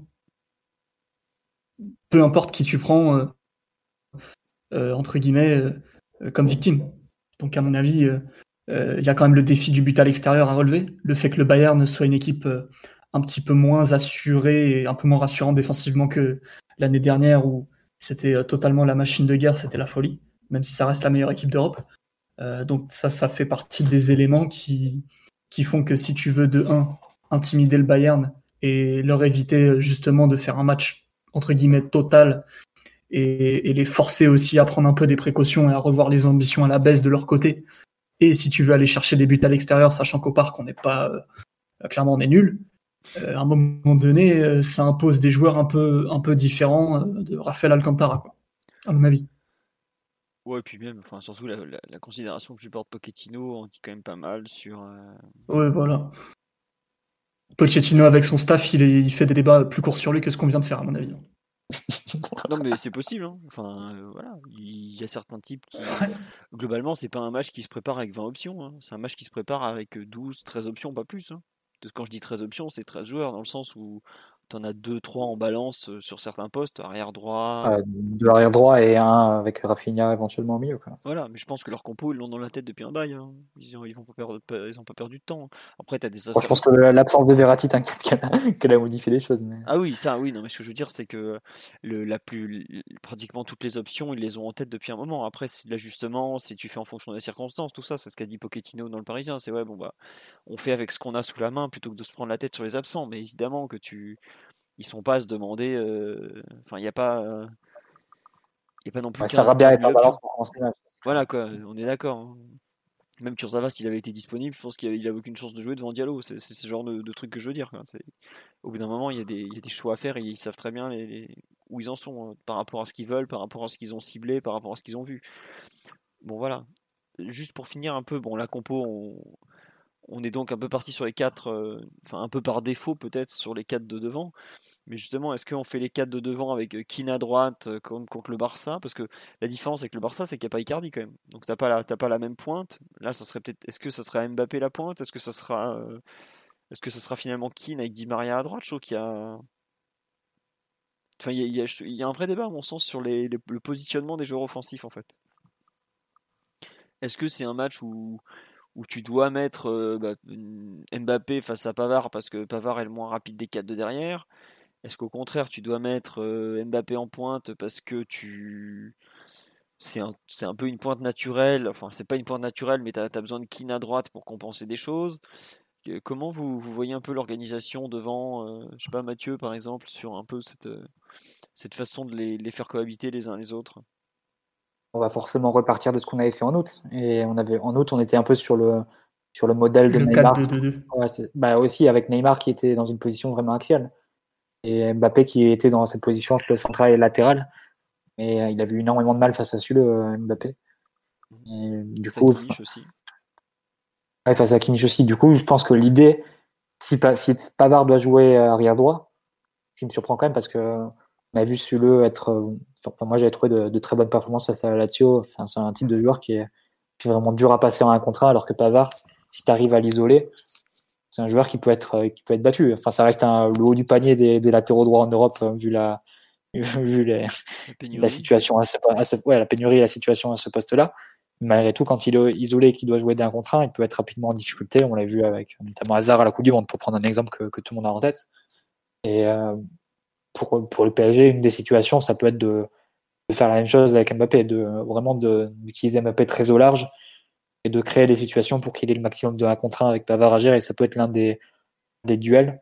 Et à l'inverse, cette charnière Zuleux, euh, à la bas qui se dessine, de ne pas leur donner de, de points de référence et de, de mettre un joueur peut-être un peu plus, un peu plus fluctuant comme, euh, comme le serait Neymar. Donc, euh, ça peut être une des idées pour demain. Après, le raisonnement change totalement si tu as Zule arrière droit et si dans l'axe tu as Boateng. À ce moment-là, Boateng, c'est un, joueur que Mbappé doit absolument défier euh, dans la profondeur et en vitesse. Même à la bas, parfois, dans, la gestion de la profondeur des espaces, il y a des, des petits moments d'inattention. et de... clairement. il y a du flottement. De, bah, après, c'est tellement compliqué qu'on leur demande qu'ils euh, peuvent, ils peuvent flotter un peu à mort parce que bon, jouer avec 50 mètres dans son dos, c'est même si tu as meilleur, c'est quand même assez chaud pour un défenseur. Et ça change tout de, savoir si, si Boateng joue ou si, si le joue et à quel poste. Ça, c'est évident de, de, ta stratégie et, au niveau du raisonnement. Euh, si c'est la compo qu'on aligne, qu'on imagine ce soir avec donc Pavard à droit, je pense que Mbappé doit, doit jouer le match-up euh, sur ce côté-là. En gros, tu déplaces Mbappé qui te semble être ton offensif le plus létal sur le, joueur qui a le Ouais, je le, je, le, construis à partir du duel euh, Pavard-Mbappé, personnellement, D'accord. Simon Omar, vous partagez cette vision de Mathieu sur un peu la façon de, construire autour de où Mbappé peut faire le plus mal en gros? Moi, je, je miserais plutôt sur les, sur les petits soucis d'alignement que peut connaître, euh, que peut connaître Alaba, euh, qui est, euh, je pense, l'élément, enfin, un des éléments défensifs les plus stables, les plus, les moins fiables pardon de, de ce Bayern là où euh, ben justement des fois par volonté et par euh, j'irais excès de d'intérêt au ballon, il s'occupe, il se préoccupe pas trop de l'alignement. Donc, euh, ben, des fois, ça, ça amène pas mal de sorties à contre-temps. Et c'est vrai que, ben, ça, si t'as Mbappé dans la, dans la zone axiale, une erreur de 2 mètres, ça peut se retrouver à une avance de 10 mètres pour lui. Donc euh, c'est plutôt c'est plutôt ça que je ciblerais parce qu'au final c'est vrai qu'en individuellement en un contre un, Pavard et Pavard est pas forcément le, le, plus solide des, des, des, joueurs défensifs de cette équipe-là. Mais par contre les compensations de, sur son côté elles sont souvent elles sont souvent très bien faites. Donc euh, non pas par Sané quand il est là, mais t'as que t'as souvent Kimmich qui vient dans la zone pour euh, pour nettoyer et éviter éviter qu'il soit en un contre un. Donc je ne je mettrais pas forcément Mbappé dans, ce, dans cette zone-là, si j'avais eu le choix. D'accord. Donc en fait, tu mets Neymar à ce moment, à cet endroit, à ce moment-là, côté gauche, si je comprends bien. Ah bah, si, si tu me demandes, moi j'aurais mis euh, Neymar Mbappé euh, aux deux postes d'attaque, au final. D'accord. J'aurais bricolé autour. Tout, tout, est bon pour trouver une place pour Draxler, mon cher Robert. Ah, ben, tout est bon pour sa prolongation, tu sais bien. 4 ans de plus, c'est pas pour rien, s'il vous plaît. Euh, bon, Simon, toi, sur un peu la façon de construire l'attaque, tu, tu, es plutôt à parier sur les défaillances un peu de, de culture défensive d'Alaba, même si je, enfin, quand je parle de culture défensive, c'est plutôt des défaillances d'alignement, le, duel face que, que lit Mathieu par rapport à, à Mbappé. Ouais, je pense en fait, je pensais plutôt, euh, pas, en toutes circonstances dans tout le match, mais au moins sur euh, pas mal de phases d'attaque, garder un peu l'idée du 4-2-2-2, avec euh, en gros deux joueurs qui seraient plutôt des, meneurs. Donc Neymar et Di Maria qui, eux, peuvent passer des contre-pressing, qui peuvent faire la différence sur une touche de balle et directement faire la passe un peu en rupture qui fait mal. Et avec éventuellement du coup, Keane et Mbappé plutôt portés vers l'axe et la profondeur en partant de positions quand même euh, un, peu, un peu excentrées qui correspondent finalement à, un peu à la nature des joueurs, vu que Keane c'est une pointe mobile et, Mbappé de nature c'est plutôt un, deuxième attaquant euh, de rupture.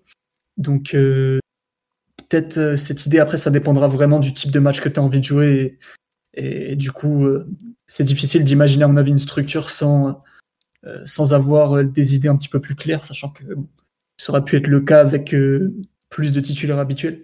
Mais le PSG dans cette configuration n'est pas forcément une équipe très lisible, très prévisible. Donc je sais, honnêtement, là je vous ai dit un truc, un peu une vue de l'esprit, mais je sais pas vraiment, j'ai pas trop de certitude sur la manière dont, on va aborder le match avec le ballon, si ce n'est qu'à mon avis, il faut mettre le plus d'attaquants et le plus de, de talent possible avec les joueurs que tu as tu, est-ce que tu, prendrais l'approche dite euh, Champions League 1.0 pour les nuls de Mathieu, à savoir tu mets les meilleurs joueurs sur le terrain et de préférence à leur poste. À partir de là, il peut pas t'arriver de trop, trop de, soucis, c'est ça? Je pense que c'est un type d'approche euh, hautement respectable et à ne pas sous-estimer, surtout pour voyager euh, en terrain hostile. En terrain très hostile, Défier le Bayern en quart de finale de Ligue des Champions, c'est pas c'est pas l'endroit ou le lieu pour réinventer le football, quoi. Faut faire des choses réalisable et simple. Oui, on souhaite à Pochettino que ça se passe un peu mieux que la dernière fois parce que bon, enfin lui c'était pas l'Alliance qui que ça s'était mal passé, c'était à, Tottenham. Euh, sur l'équipe en face, donc le grand doute, donc on, l'a un peu, on l'a longuement évoqué là, c'est les comment les deux postes de derrière droit défenseur central droit, voire derrière, voire derrière gauche aussi, puisque en gros à part à là-bas, un peu tout le monde peut jouer. Enfin, à part là-bas, un peu tout le monde peut, changer. Au milieu de terrain, on sait très bien que ça sera la paire Kimmich-Goretzka. À droite, ça sera probablement euh, Sané. À gauche, Coman, ou le contraire selon les moments du match. Muller en faux 10, faux, faux attaquant, euh, vrai renard. Et donc en, en pointe, aujourd'hui, le favori se nommerait Serge Niabri, qui est donc un joueur qui normalement est plus un jeu. c'est pareil, c'est même pas si c'est. Serge Gnabry, c'est un peu comme, euh, comme Muller, il joue à la fois partout et nulle part en même temps. il jouerait plutôt en pointe plutôt que Choupo-Moting, mais bon, on va dire que Niabri, je, enfin, je sais pas Omar si tu veux en parler parce que tu as regardé pas mal la Bundesliga ces derniers temps. C'est un joueur qui est très très compliqué, je trouve, à, ranger dans, un, dans une position. L'an dernier, il a fait un peu toute la, tout le Final 8 en étant euh, un peu côté droit, qui était, c'était le faux pendant de, de Coman, mais il, est régulièrement décisif et surtout par rapport un peu aux autres joueurs offensifs du, Bayern, c'est probablement le plus à même à, marquer des buts en fait en sélection et je crois qu'il a été titulaire, il a été décisif 17 fois sur les 19 derniers matchs ou un truc du genre. Donc euh, c'est pour moi c'est un peu pour ça qu'il va jouer en pointe, c'est que c'est aussi le, meilleur finisseur de, la troupe. Ouais, dans, dans une équipe où, bien sûr ben, Lewandowski a un, nombre de buts que tu ne que tu ne peux même pas approcher, je crois qu'il doit avoir trois fois plus de buts Ouais, que son, que son, que bah, son poursuivant. Si vous voulez une idée, attends, juste te coupe. Lewandowski avait le nombre de buts à lui tout seul de, des six autres joueurs qui suivaient en, Bundesliga. En, de, de l'effectif du Bayern. Vous prenez Lewandowski, puis les buteurs numéro 2, 3, 4, 5, 6, 7, et ça vous arriviez au total de Lewandowski. Quoi. Pour donner une ah, idée du poids de Lewandowski. Quoi. Un joueur avec quelques qualités. Pas mauvais. Un bon jeune. ouais. Euh, du coup, oui, Niabri, euh, et c'est la meilleure option pour le Bayern et c'est la pire pour, pour le PSG parce que on a souvent parlé de, de la difficulté à défendre lorsqu'on n'aurait pas de point de référence. Euh, là, effectivement, mettre, mettre Niabri en, en pointe, euh, c'est l'assurance déjà de d'avoir ces décrochages probablement orientés vers le, vers le côté gauche, euh, d'avoir des, des fausses pistes pour ben, justement laisser l'axe à, à Muller ou à, ou à Goretzka lancer et jouer des second ballon euh, à des joueurs qui ont vraiment des qualités de frappe euh, à mi-distance très très, importantes. Bah, celle de Niabri, celle de Goretzka, on l'a encore vu, euh, on l'a encore vu samedi avec un très beau but et surtout des cette, euh, cette action un peu caractéristique du, du Bayern où euh, ben l'ailier l'ailier cherche euh, pas le centre dans la densité mais cherche cherche à trouver un centre retrait avec un joueur lancé. Donc ça c'est aussi une des caractéristiques que va bah, que t'offre Lewandowski bah, quand il est là, mais que t'offrera aussi aussi Gnabry qui va être capable de bah, de comme je l'ai dit tout à l'heure de d'ouvrir les espaces pour d'autres, mais de provoquer balle au pied si notamment on est amené à, à courir vers notre but comme ça a été le cas en en, première période contre contre Lille. Donc c'est un peu c'est un peu un enfin c'est pas une super nouvelle qu'il soit qui soit dans la zone axiale, même si je pense que l'espèce de, carré qu'on va faire avec euh, Kipembe, Marquinhos, Danilo et Gay devrait euh, quand même être capable de restreindre, restreindre ses mouvements, mais il va falloir surveiller et la profondeur qui va attaquer et les incorporations des milieux qui vont, qui vont arriver. Euh, parce que ben le, le, Bayern et ça on l'a dit à, à, multiples reprises depuis le, le tirage, c'est cette obsession pour cette égalité numérique en, en phase offensive. Donc tu peux être sûr ben pendant que pendant que Niabri ouvrira un espace, bah tu auras probablement euh, Diallo qui sera amené à gérer le roi Sané en, en un contre un et euh, Dagba ou Kerrer qui aura qui aura Coman qui va venir le défier aussi, peut-être même Müller en, en hors-jeu passif. Donc c'est en fait toutes toutes ces l'addition de ces difficultés que t'offre le Bayern qui font que bah, c'est un match où tu es défensivement toujours sur la brèche parce que bah, la, la moindre erreur euh, se paye euh, de, de, façon cash. Hein. J'ai pas revérifié, mais je crois qu'ils sont euh, sur les 10-12 derniers matchs de Ligue des Champions, donc éliminatoire complet, à, à, près de 4 buts de moyenne inscrits. Bon, en effet, le... avec la Lazio là, mais oui, c'est ça quand c'est globalement. Ouais, si t'en prends moins de 3, c'est une bonne soirée. Quoi. Mais, mais, voilà, si tu, voilà, si tu prends moins de 2 buts face au Bayern, c'est, t'as fait, as fait une très très grosse partie dans les standards dans lesquels ils sont actuellement. Et puis Niabri, la dernière fois qu'il avait euh, croisé Pochettino, enfin, il lui en avait mis 4 en 4 en une trentaine de minutes, je crois. Il avait fait passer une, assez une, une, soirée assez terrible aux deux latéraux droits de, de l'époque parce que je crois que euh, Pochettino avait sorti et Aurier et, euh, je crois que c'était Alderweireld qui jouait à droite euh, sur ce match-là. À vérifier, mais en, tout cas, c'était. Il joue en losange, il joue en losange ce match-là, si je dis pas de bêtises. Il joue en losange euh, Tu dois avoir d'ailleurs Wings, Ali et Ericsson. T'as pas Ndombele et, euh, et, euh, et Sissoko qui démarre? Et Ndombele devait pas encore être là, euh, Omar. C'est ça. Si, si, Ndombele, il est là. C'est l'année dernière. Mais non, c'était il y a... c'était l'année dernière, euh, le 7-2 Ah L'année oui, c'est dernière, l'année il se fait virer euh, Pochettino. C'est. Ah oui, c'est c'est l'un de ses derniers Oui, matchs. Oui, t'as raison. oui. Ah, c'est en première partie de saison, bien vu. Oui. Ouais, c'est en novembre, euh, novembre 2019. Je sais, ouais, non, mais ça paraît très loin, mais c'est il n'y a pas si longtemps, en fait. Ah ouais, effectivement. Fait, un nombre de tirs assez, assez. En plus, c'est- c'était pas un nombre d'un Bayern qui avait fini avec 35 tirs et, Tottenham qui était archi. C'était, ça avait fait genre 17 à 20, à 20 tirs, mais Bon, on va espérer que ça se finisse pas Oui. pareil. Quoi. Ouais, sinon, ça, ça, ça serait compliqué. Bah, si on perd 7-2, on aura marqué au moins deux buts à l'extérieur. Tout, tout restera possible. Non, mais mais non, mais après, si on veut, si on veut trouver des motifs d'espoir, c'est que le Bayern, je les ai trouvés quand même un peu, un peu plus lents hein, ce week-end face à, face à Leipzig. Ils n'ont pas eu un match évident, mais évidemment, Leipzig euh, les leur, leur a rentré dedans euh, de façon assez, assez Très brutale en début de match. Avec beaucoup de, beaucoup de rythme, etc. Ils marquent sur une action euh, typiquement sur laquelle, on, sur laquelle on peut subir un but, hein, ça c'est évident. Un long ballon avec un déplacement de Muller dans la surface. Et euh, l'arrivée de Goretzka en second rideau euh, sur un centre en retrait, bah, comme, un but, comme le but qu'on a pris ce week-end. Mais frappe de Goretzka en une touche qui, qui finit pleine lunette. En deuxième période, pareil, ils ont été un peu sur- mis sur le reculoir. Il y a de très très grosses situations pour, euh, pour Leipzig. Neuer fait un arrêt énorme sur, euh, sur une frappe de, de Zabitzer euh, au 20 au 20-25 mètres. Et je crois que le premier tir du Bayern de la deuxième période, il arrive à la 75e pour, pour situer. Donc ils se prennent quand même une, belle décharge de la part de, de Leipzig. Bon, ils ont réussi à tenir, mais c'est un groupe qui au final compte essentiellement des internationaux français et allemands sur les camps et, et Joachim Löw ont quand même pas mal tiré Beaucoup de durant la trêve internationale. Ouais, c'est ça. Donc euh, ça peut être un motif d'espoir pour PSG. Ouais. Après, bon, euh, enfin, quand je vois là, qui- leur capacité à être euh, globalement toujours. euh, Enfin, tu vois, ça a beaucoup tiré chez eux, il n'y a, y a pas une blessure musculaire. Quoi. Nous, dès que ça tire un peu, c'est pas grave, ça fait trois semaines. bah, quoi. Non, mais même- il n'y a même pas besoin que ça tire. Il y a des joueurs qui, qui étaient qui sont pas partis en sélection durant la trêve et qui, ont- qui ont fini la trêve en étant blessés. hein. Donc ça, c'est ça, c'est exceptionnel. Ça. Ouais, je pense tableaux. faut regarder du côté des nouveaux riches de la forêt noire.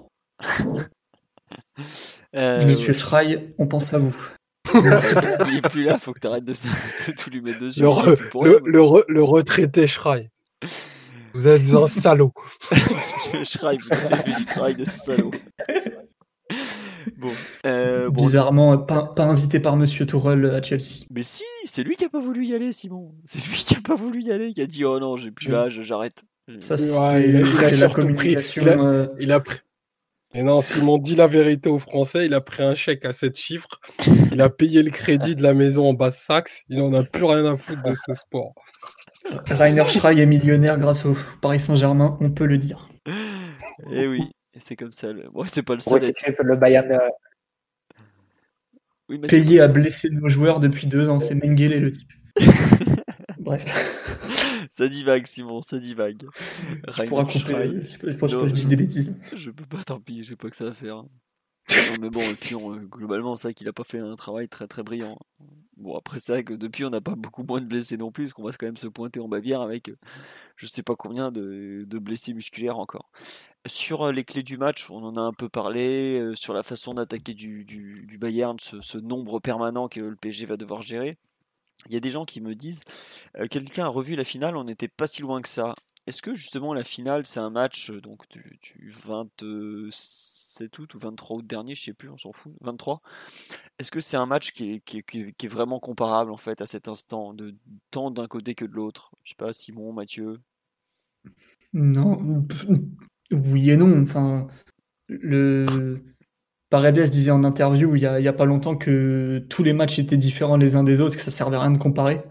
Euh, je trouve qu'il y a un peu du vrai là, dans le sens où euh, jouer le Bayern sur un match simple avec euh, une organisation très très particulière qui était le Final 8, qui t'a permis de faire un plan de jeu vraiment qui était un coup d'un soir où tu fais un 7 plus 3 pour menacer le Bayern en transition et essayer de créer le plus de situations possibles de cette manière, qui a failli payer en, première mi-temps où le PSG était très proche, qui était beaucoup plus difficile en seconde où, même si tu peux marquer, euh, bon, le Bayern reste quand même plutôt en contrôle. Euh, c'est pas des approches que tu peux répliquer de manière un peu bête et méchante comme ça sur un aller-retour. Je pense que ça convoque des choses bien différentes, notamment au niveau de la préparation. C'est que les matchs de Ligue des Champions comme ça en aller-retour sont des matchs extrêmement préparés en amont en tout cas chez les gens qui, savent faire ce genre de choses. Alors que, euh, enfin, sans, abuser, euh, parce que bon, c'était Lyon en face, tu pouvais anticiper le Bayern en finale, mais globalement, une fois que tu sais que tu vas jouer le Bayern, t'as pas euh, un milliard de séances et, de jours pour préparer le match. Là, tu as quand même tout un travail en amont qui normalement est fait et plutôt correctement fait, donc tu es capable de, tenter des choses un peu euh, avec une vision euh, qui s'étale vraiment sur 180 minutes et pas, euh, pas les 90 minutes d'une finale où tout peut arriver au final. Quoi. Oui, et puis il y a quand même aussi une énorme différence, c'est que bah, déjà le PSG, il y a c'est pas le même coach quoi tout simplement. C'est pas la même approche c'est pas la même c'est pas les mêmes choix c'est pas les mêmes joueurs pas les mêmes joueurs. ouais voilà t'as quand même énormément de différence. On me dit le seul élément comparable c'est l'absence de Verratti. Bah, enfin à l'époque il était rentré pour une dernière demi-heure. Et puis côté Bayern t'as une énorme différence c'est que avant le milieu de terrain il appartenait à Thiago Alcantara. Aujourd'hui il, il, appartient à Kimmich quoi et même si euh, Kimmich est un joueur euh, extraordinaire pour moi peut-être le meilleur milieu au monde actuellement c'est pas du tout le même type de joueur que qu'Alcantara. C'est pas c'est pas la même euh, utilisation du ballon. Bon, alors c'est un joueur euh, extraordinairement complet. Je trouve qu'il reprend très bien le rôle d'Alcantara euh, tout seul au milieu de terrain avec une plaque tournante. Ah, je trouve qu'il reprend vraiment bien quand même. Ce, ah, il est fort. Hein. Non, mais tu vois, je veux dire, il a pas la maestria technique de. Il est plus. Ah, c'est sur la créativité peut-être, mais c'est plus un. ouais. Mais par contre, c'est un milieu de terrain tellement extraordinaire que bon. C'est une horloge. Ah bah, je me souviens en, août quand on avait le débat sur euh, ou c'était en septembre ou en octobre, je disais ouais ils ont quand même perdu Alcantara, Kimmich, ce sera pas pareil finalement après six mois plus tard. Tu. Ah si ça reste, ça reste quand même une perte. Le Bayern est moins fort que l'année dernière, euh, ceci dit. Hein, enfin. Oui c'est sûr qu'ils sont moins forts en restant les meilleurs, mais c'est une équipe qui tourne un petit peu moins bien, qui, qui connaît beaucoup plus de difficultés, euh, notamment sans le ballon et à la perte du ballon. Quoi. C'est vrai qu'on me signale aussi sur live que Thiago Silva n'est plus là. Non, c'est un peu un élément d'importance, surtout sur une équipe qui centre beaucoup comme le Bayern. C'est un joueur qui est très fort dans la lecture des, trajectoires, des centres, et oui, ça, change pas mal de choses. Bon. C'est vrai que c'est assez difficile à mesurer au final l'impact de Lewandowski, de l'absence de Lewandowski, parce qu'il fait quasiment tous les matchs au Bayern. Oui. Il y a assez peu de points de, comparaison. Enfin, tous les gros matchs, il les fait. Et il y a assez peu de points de, comme ça de comparaison euh, sans lui, de, savoir ce qu'ils ont pu faire. Et même quand tu as un match comme ce week-end face à Leipzig, il tente euh, Choupo-Moting, il met pas Niabri, ce qui serait l'option qu'on verrait, euh, qu'on verrait après-demain. Je rejoins assez Omar sur ce débat-là. C'est euh, Choupo-Moting qui fait pas un mauvais match face à la psyche. Hein. Il a fait de, quelques bonnes choses en, appui et à chaque fois trouver le troisième homme, ce genre d'action. Une talonnade incroyable à la 25e, un peu avant la 25e. Malgré tout, quand, quand, il, quand Choupo-Moting se déplace comme ça un peu sur le côté droit, j'imaginais très bien qu'il pouvait prendre sans, sans trop de difficultés. Niabri, ça, ça met plus d'incertitude sur la charnière et ça peut la faire reculer par ses, par ses courses. Et ça peut aussi libérer des espaces pour les, pour les incursions de Goretzka et Müller. Donc, euh, c'est pas forcément une, super nouvelle. Après, il faudra voir comment ils répartissent un peu euh, leur capacité à arriver au but et à mettre en danger, euh, frapper tout simplement. Parce que, en termes de réalisme, ça peut changer des choses quand même. Parce que là, en ce moment, Lewandowski, il est littéralement et de fait inarrêtable. C'est un joueur qui te garantit plus d'un but par match en ce moment. Euh, le PSG, avec toute la bonne volonté du monde, aurait euh, eu besoin de beaucoup de réussite pour euh, l'empêcher de, marquer, tout simplement. C'était déjà en finale, c'est pas passé loin, il touche le poteau alors que globalement il a pas beaucoup d'occasions dans le match. C'est dire à quel point il peut être dangereux et létal. Et là, le fait qu'il soit absent, c'est peut-être un but en moins dans la besace quand même, et ça peut, ça peut faire la différence. Ah oui, tu as raison, Simon, tu, on peut parler en but en moins. Hein. Pour moi, Lewandowski, tu vois, c'est pas. Là, le Bayern démarre à moins 1. non, mais c'est, enfin, d'habitude, il démarre à plus 1, il démarre juste à 0, là, tu vois. Mais enfin, il gâche des grosses occasions, parce que c'est quand même un joueur qui, qui, régulièrement a des loupés euh, assez durs à croire. Bon, après, ça rappellera un, célèbre avant-centre uruguayen, mais par contre, qui, qui, arrive à se créer un nombre d'occasions malgré le fait qu'il est archi surveillé qui, qui, forcément, enfin je veux dire forcément, mais c'est pas forcément, mais oui, il score parce qu'il est quand même à droit, qu'il est physiquement c'est un athlète de ouf, faut, faut quand même le dire, c'est physiquement c'est un monstre quoi. C'est un des rares avançantes qui, qui limite est plus costaud que le défenseur central la plupart du temps. Et il te, il te pèse sur une défense comme très peu de joueurs le font. Après, c'est vrai que c'est pas du tout la même approche avec Niabri. Effectivement, Lewandowski, c'était un joueur pour, pour Kimpembe. Quoi. Niabri, c'est tout sauf un joueur pour Kimpembe, par exemple. Tu, viens de citer Kimpembe, euh, c'est typiquement ça. Il faudra savoir lire ses déplacements. Disons que l'absence de Lewandowski, ça t'en fait peut-être un peu moins un match de surface, plus un match de mouvement. Et je suis pas si sûr que ça soit une bonne nouvelle. Même si dans le dernier geste, par contre, c'est forcément bien de, ne pas avoir le, meilleur finisseur adverse face à toi. on verra. Est-ce que vous voulez rajouter quelque chose sur un peu les quelques clés du match? On m'a parlé sur le live des pénalties, effectivement, vous avez raison. Évitons les pénalties. On dit, ça euh, reste un match de Ligue des Champions, on rappelle les fondamentaux. Pas de pénalty, pas de carton rouge, pas d'erreur individuelle grossière. Ça, c'est quand même une clé euh, pour éviter de te tirer une ou deux balles dans les genoux. Quoi. Je rajouterais quand même un note fondamental. Euh, Simon, si tu me permets, je pense que le but, ça doit être de perdre le match hein, mercredi, pour arriver mais en marquant des buts pour arriver au retour sans la pression de devoir gérer le score parce que le, 3-2 du Bayern nous arrange. Donc, euh, une, défaite de 1-3-2 serait un excellent résultat pour le PSG alors qu'un match nul partout. Pas 2-1, Mathieu. Pas 2-1, 2-1, c'est un peu court. 3-2, ce serait bien. 3-2 ou 4-3, euh, c'est pas mal. Mais match nul à partout ou victoire 1-0, mauvais résultat. Mauvais résultat parce que ça, ça voudrait dire euh, soit match à, à, gérer de façon un peu entre deux au match retour, on ne sait pas faire, ou bien euh, le Bayern qui est obligé de, tout donner pour remonter score au retour. Et là, ça sera, ça sera un, autre, un autre scénario comme le Barça, mais avec une autre efficacité, j'imagine, de leur part. Donc, euh, donc euh, voilà, l'objectif, ça doit être une bonne défaite 3-2 qui nous permet d'arriver au retour libéré, relâché. Vous avez noté que pour Mathieu, la victoire en, terre bavaroise n'existe pas déjà. Non, mais la, victoire serait une mauvaise nouvelle. Tu, tu gagnes, tu gagnes 1-0, c'est-à-dire que le, le Bayern, au retour, il te, ils arrivent euh, complètement libérés et en, lâchant complètement les chevaux. Et là, ça peut, ça peut tourner comme la première mi-temps face au Barça. Hein. Souviens-toi ce qu'ils avaient fait au Real. Ils avaient perdu 2-1 à domicile contre le Real. Ils sont allés mettre une pression mais monumentale au Real à Bernabeu. Hein. Et effectivement, le Real s'en est sorti euh, de justesse dans les prolongations, avec un scandale d'arbitrage assez monumental au passage. Mais euh, c'est une équipe qui est largement capable, si elle est entre guillemets battue à l'aller, qu'elle a l'exploit à faire, qu'elle est largement capable, qui a, ça dans le sang, quoi. Et limite bah. qui, qui, qui, est mieux placé pour faire ça, comme dis, que pour gérer peut-être un score un peu bâtard, quoi. Surtout que nous, nous non plus, on aurait du mal à gérer un score. mais ça pour dire, on se projette un peu, mais tout ça pour dire, et Simon a très bien fait de le, le souligner tout à l'heure, c'est que ça n'a rien à voir avec le match euh, de la finale de, du mois d'août. C'est un match à envisager sur 180 minutes, où tu vas passer par des moments où tu seras très inférieur, d'autres où tu auras, tu auras des chances il va y avoir une grosse partie qui va être dans la gestion de tes émotions et de la gestion de tes temps faibles.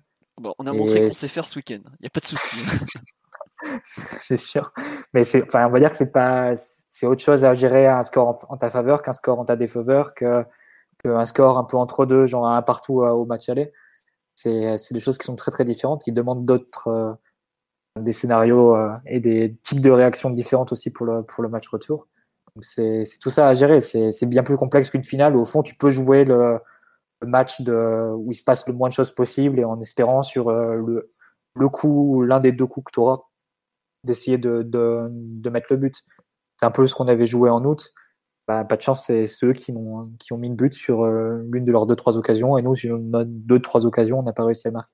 Ça, c'est pas le type de, de match tu peux envisager sur 180 minutes face au Barça sur un aller-retour.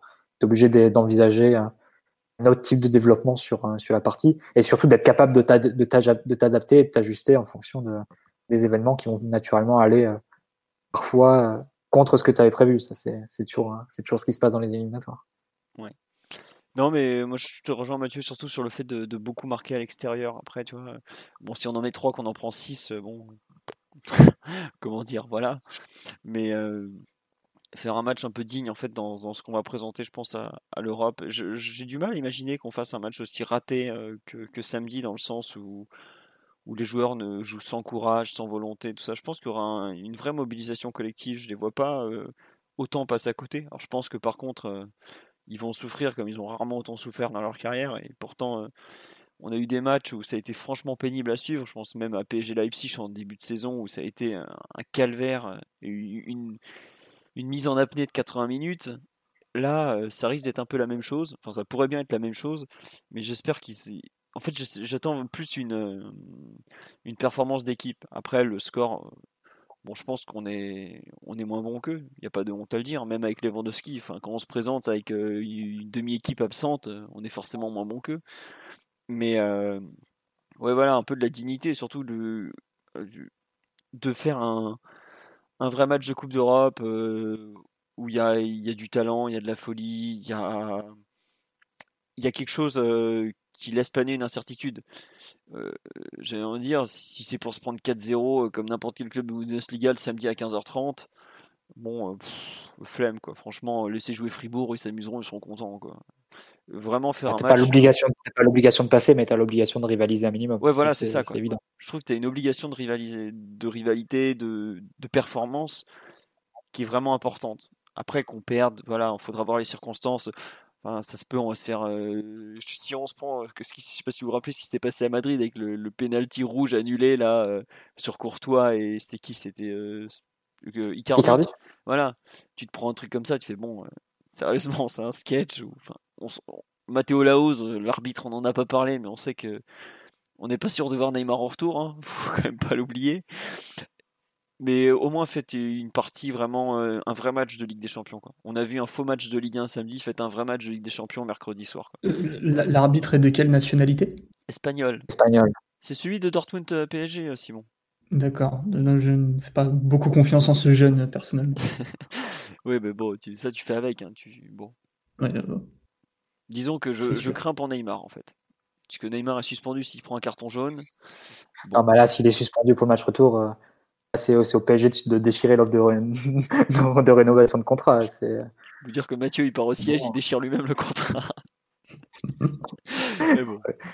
qu'il soit là au moins en retour. Enfin, tu peux pardonner, tu peux pardonner des terribles ratés, ce genre de choses, mais non, pas pardonner qui, qui, commence à rentrer dans le jeu de Zuleux qui, qui fait 20 cm de plus que lui et qui. Euh, il faut rester sérieux quand même. Qui va lui faire une prise de, de catch et, le briser pour de bon en plus. Euh, Simon, sur ce que tu espères du, du match? Euh, bah, Nous, on espère euh, uniquement deux choses à chaque fois hein. l'émotion et la dignité. Bon. Donc voilà. Très ce que j'attends. ce que j'attends mercredi soir. Bon, bah écoute, on va laisser le mot de la fin à Omar, qui, contrairement à certains ici, qui a beaucoup sur le live Enco, n'était pas né ou presque quand le, PSG de Georges Weah est allé gagner à Munich. Omar, je te laisse conclure sur cette présentation de Bayern PSG. Non, mais vous avez euh, pour moi, tout dit. Hein, c'est obligatoire de faire un match euh, costaud, consistant et avec, euh, beaucoup de contenu, mercredi. Pour se donner un ordre d'idée, très clairement la même, euh, enfin la même performance, même si on peut pas la, la, comparer en termes d'implication. Si on fait la même performance en termes d'implication que samedi, l'éliminatoire elle sera finie à la 60e minute. Vraiment le, le Bayern, ils laisseront pas passer euh, l'occasion d'appuyer très fortement sur la tête des Parisiens qui, qui dormiront. Mais euh, Ouais, et surtout, ça leur, ils, y ils y prendraient un grand plaisir. Mais plus sérieusement, du coup, cette équipe est tellement tellement illisible, tellement, euh, elle prend tellement tout le monde à contre-pied au moment où on s'y attend pas que j'ai envie de me dire que ils vont réussir à sortir le grand soir mercredi. Après, de manière rationnelle, si le Bayern est une équipe supérieure sur toutes les phases de jeu, euh, qui a des talents absolument incroyables à toutes les lignes. Euh, qui a probablement aussi moins de trous, qui a de la confiance, qui a une, une arrogance et une volonté de marquer l'histoire très forte. Bah, ils sont quand même en face pour, euh, ils sont en route pour un double triplé hein, quand même. C'est une performance qui a jamais été faite dans l'histoire du jeu, du jeu. Donc c'est pas rien, c'est un, un grand défi et pourvu qu'on qu'on en soit digne à, à la hauteur. Mais la, la réponse va vite arriver globalement, je pense qu'après un quart d'heure ou peut-être une demi-heure de jeu, on en saura plus sur peut-être même l'issue de la double confrontation. Ça, peut aller très très vite. Je, suis malheureusement en tant que sympathisant du Borussia Dortmund bien placé pour vous dire qu'à Munich ça peut aller parfois très très très vite pour se faire dérouiller et repartir les valises pleines. Thomas Tuchel pourra vous en parler aussi s'il si, souhaite témoigner. Allez, sur ce, on va vous souhaiter une bonne soirée. On reviendra sur le match donc jeudi. Je ne sais pas encore l'heure du podcast, faudra vérifier sur le site, ça sera soit 21, soit 23 heures, selon mon état de, fatigue, on verra, selon la disponibilité de nos amis aussi. On vous souhaite une bonne soirée. On vous remercie pour votre fidélité. On n'a pas été là pendant la trêve, mais là, vous avez droit à un long podcast de 2h28 pour compenser. Donc voilà.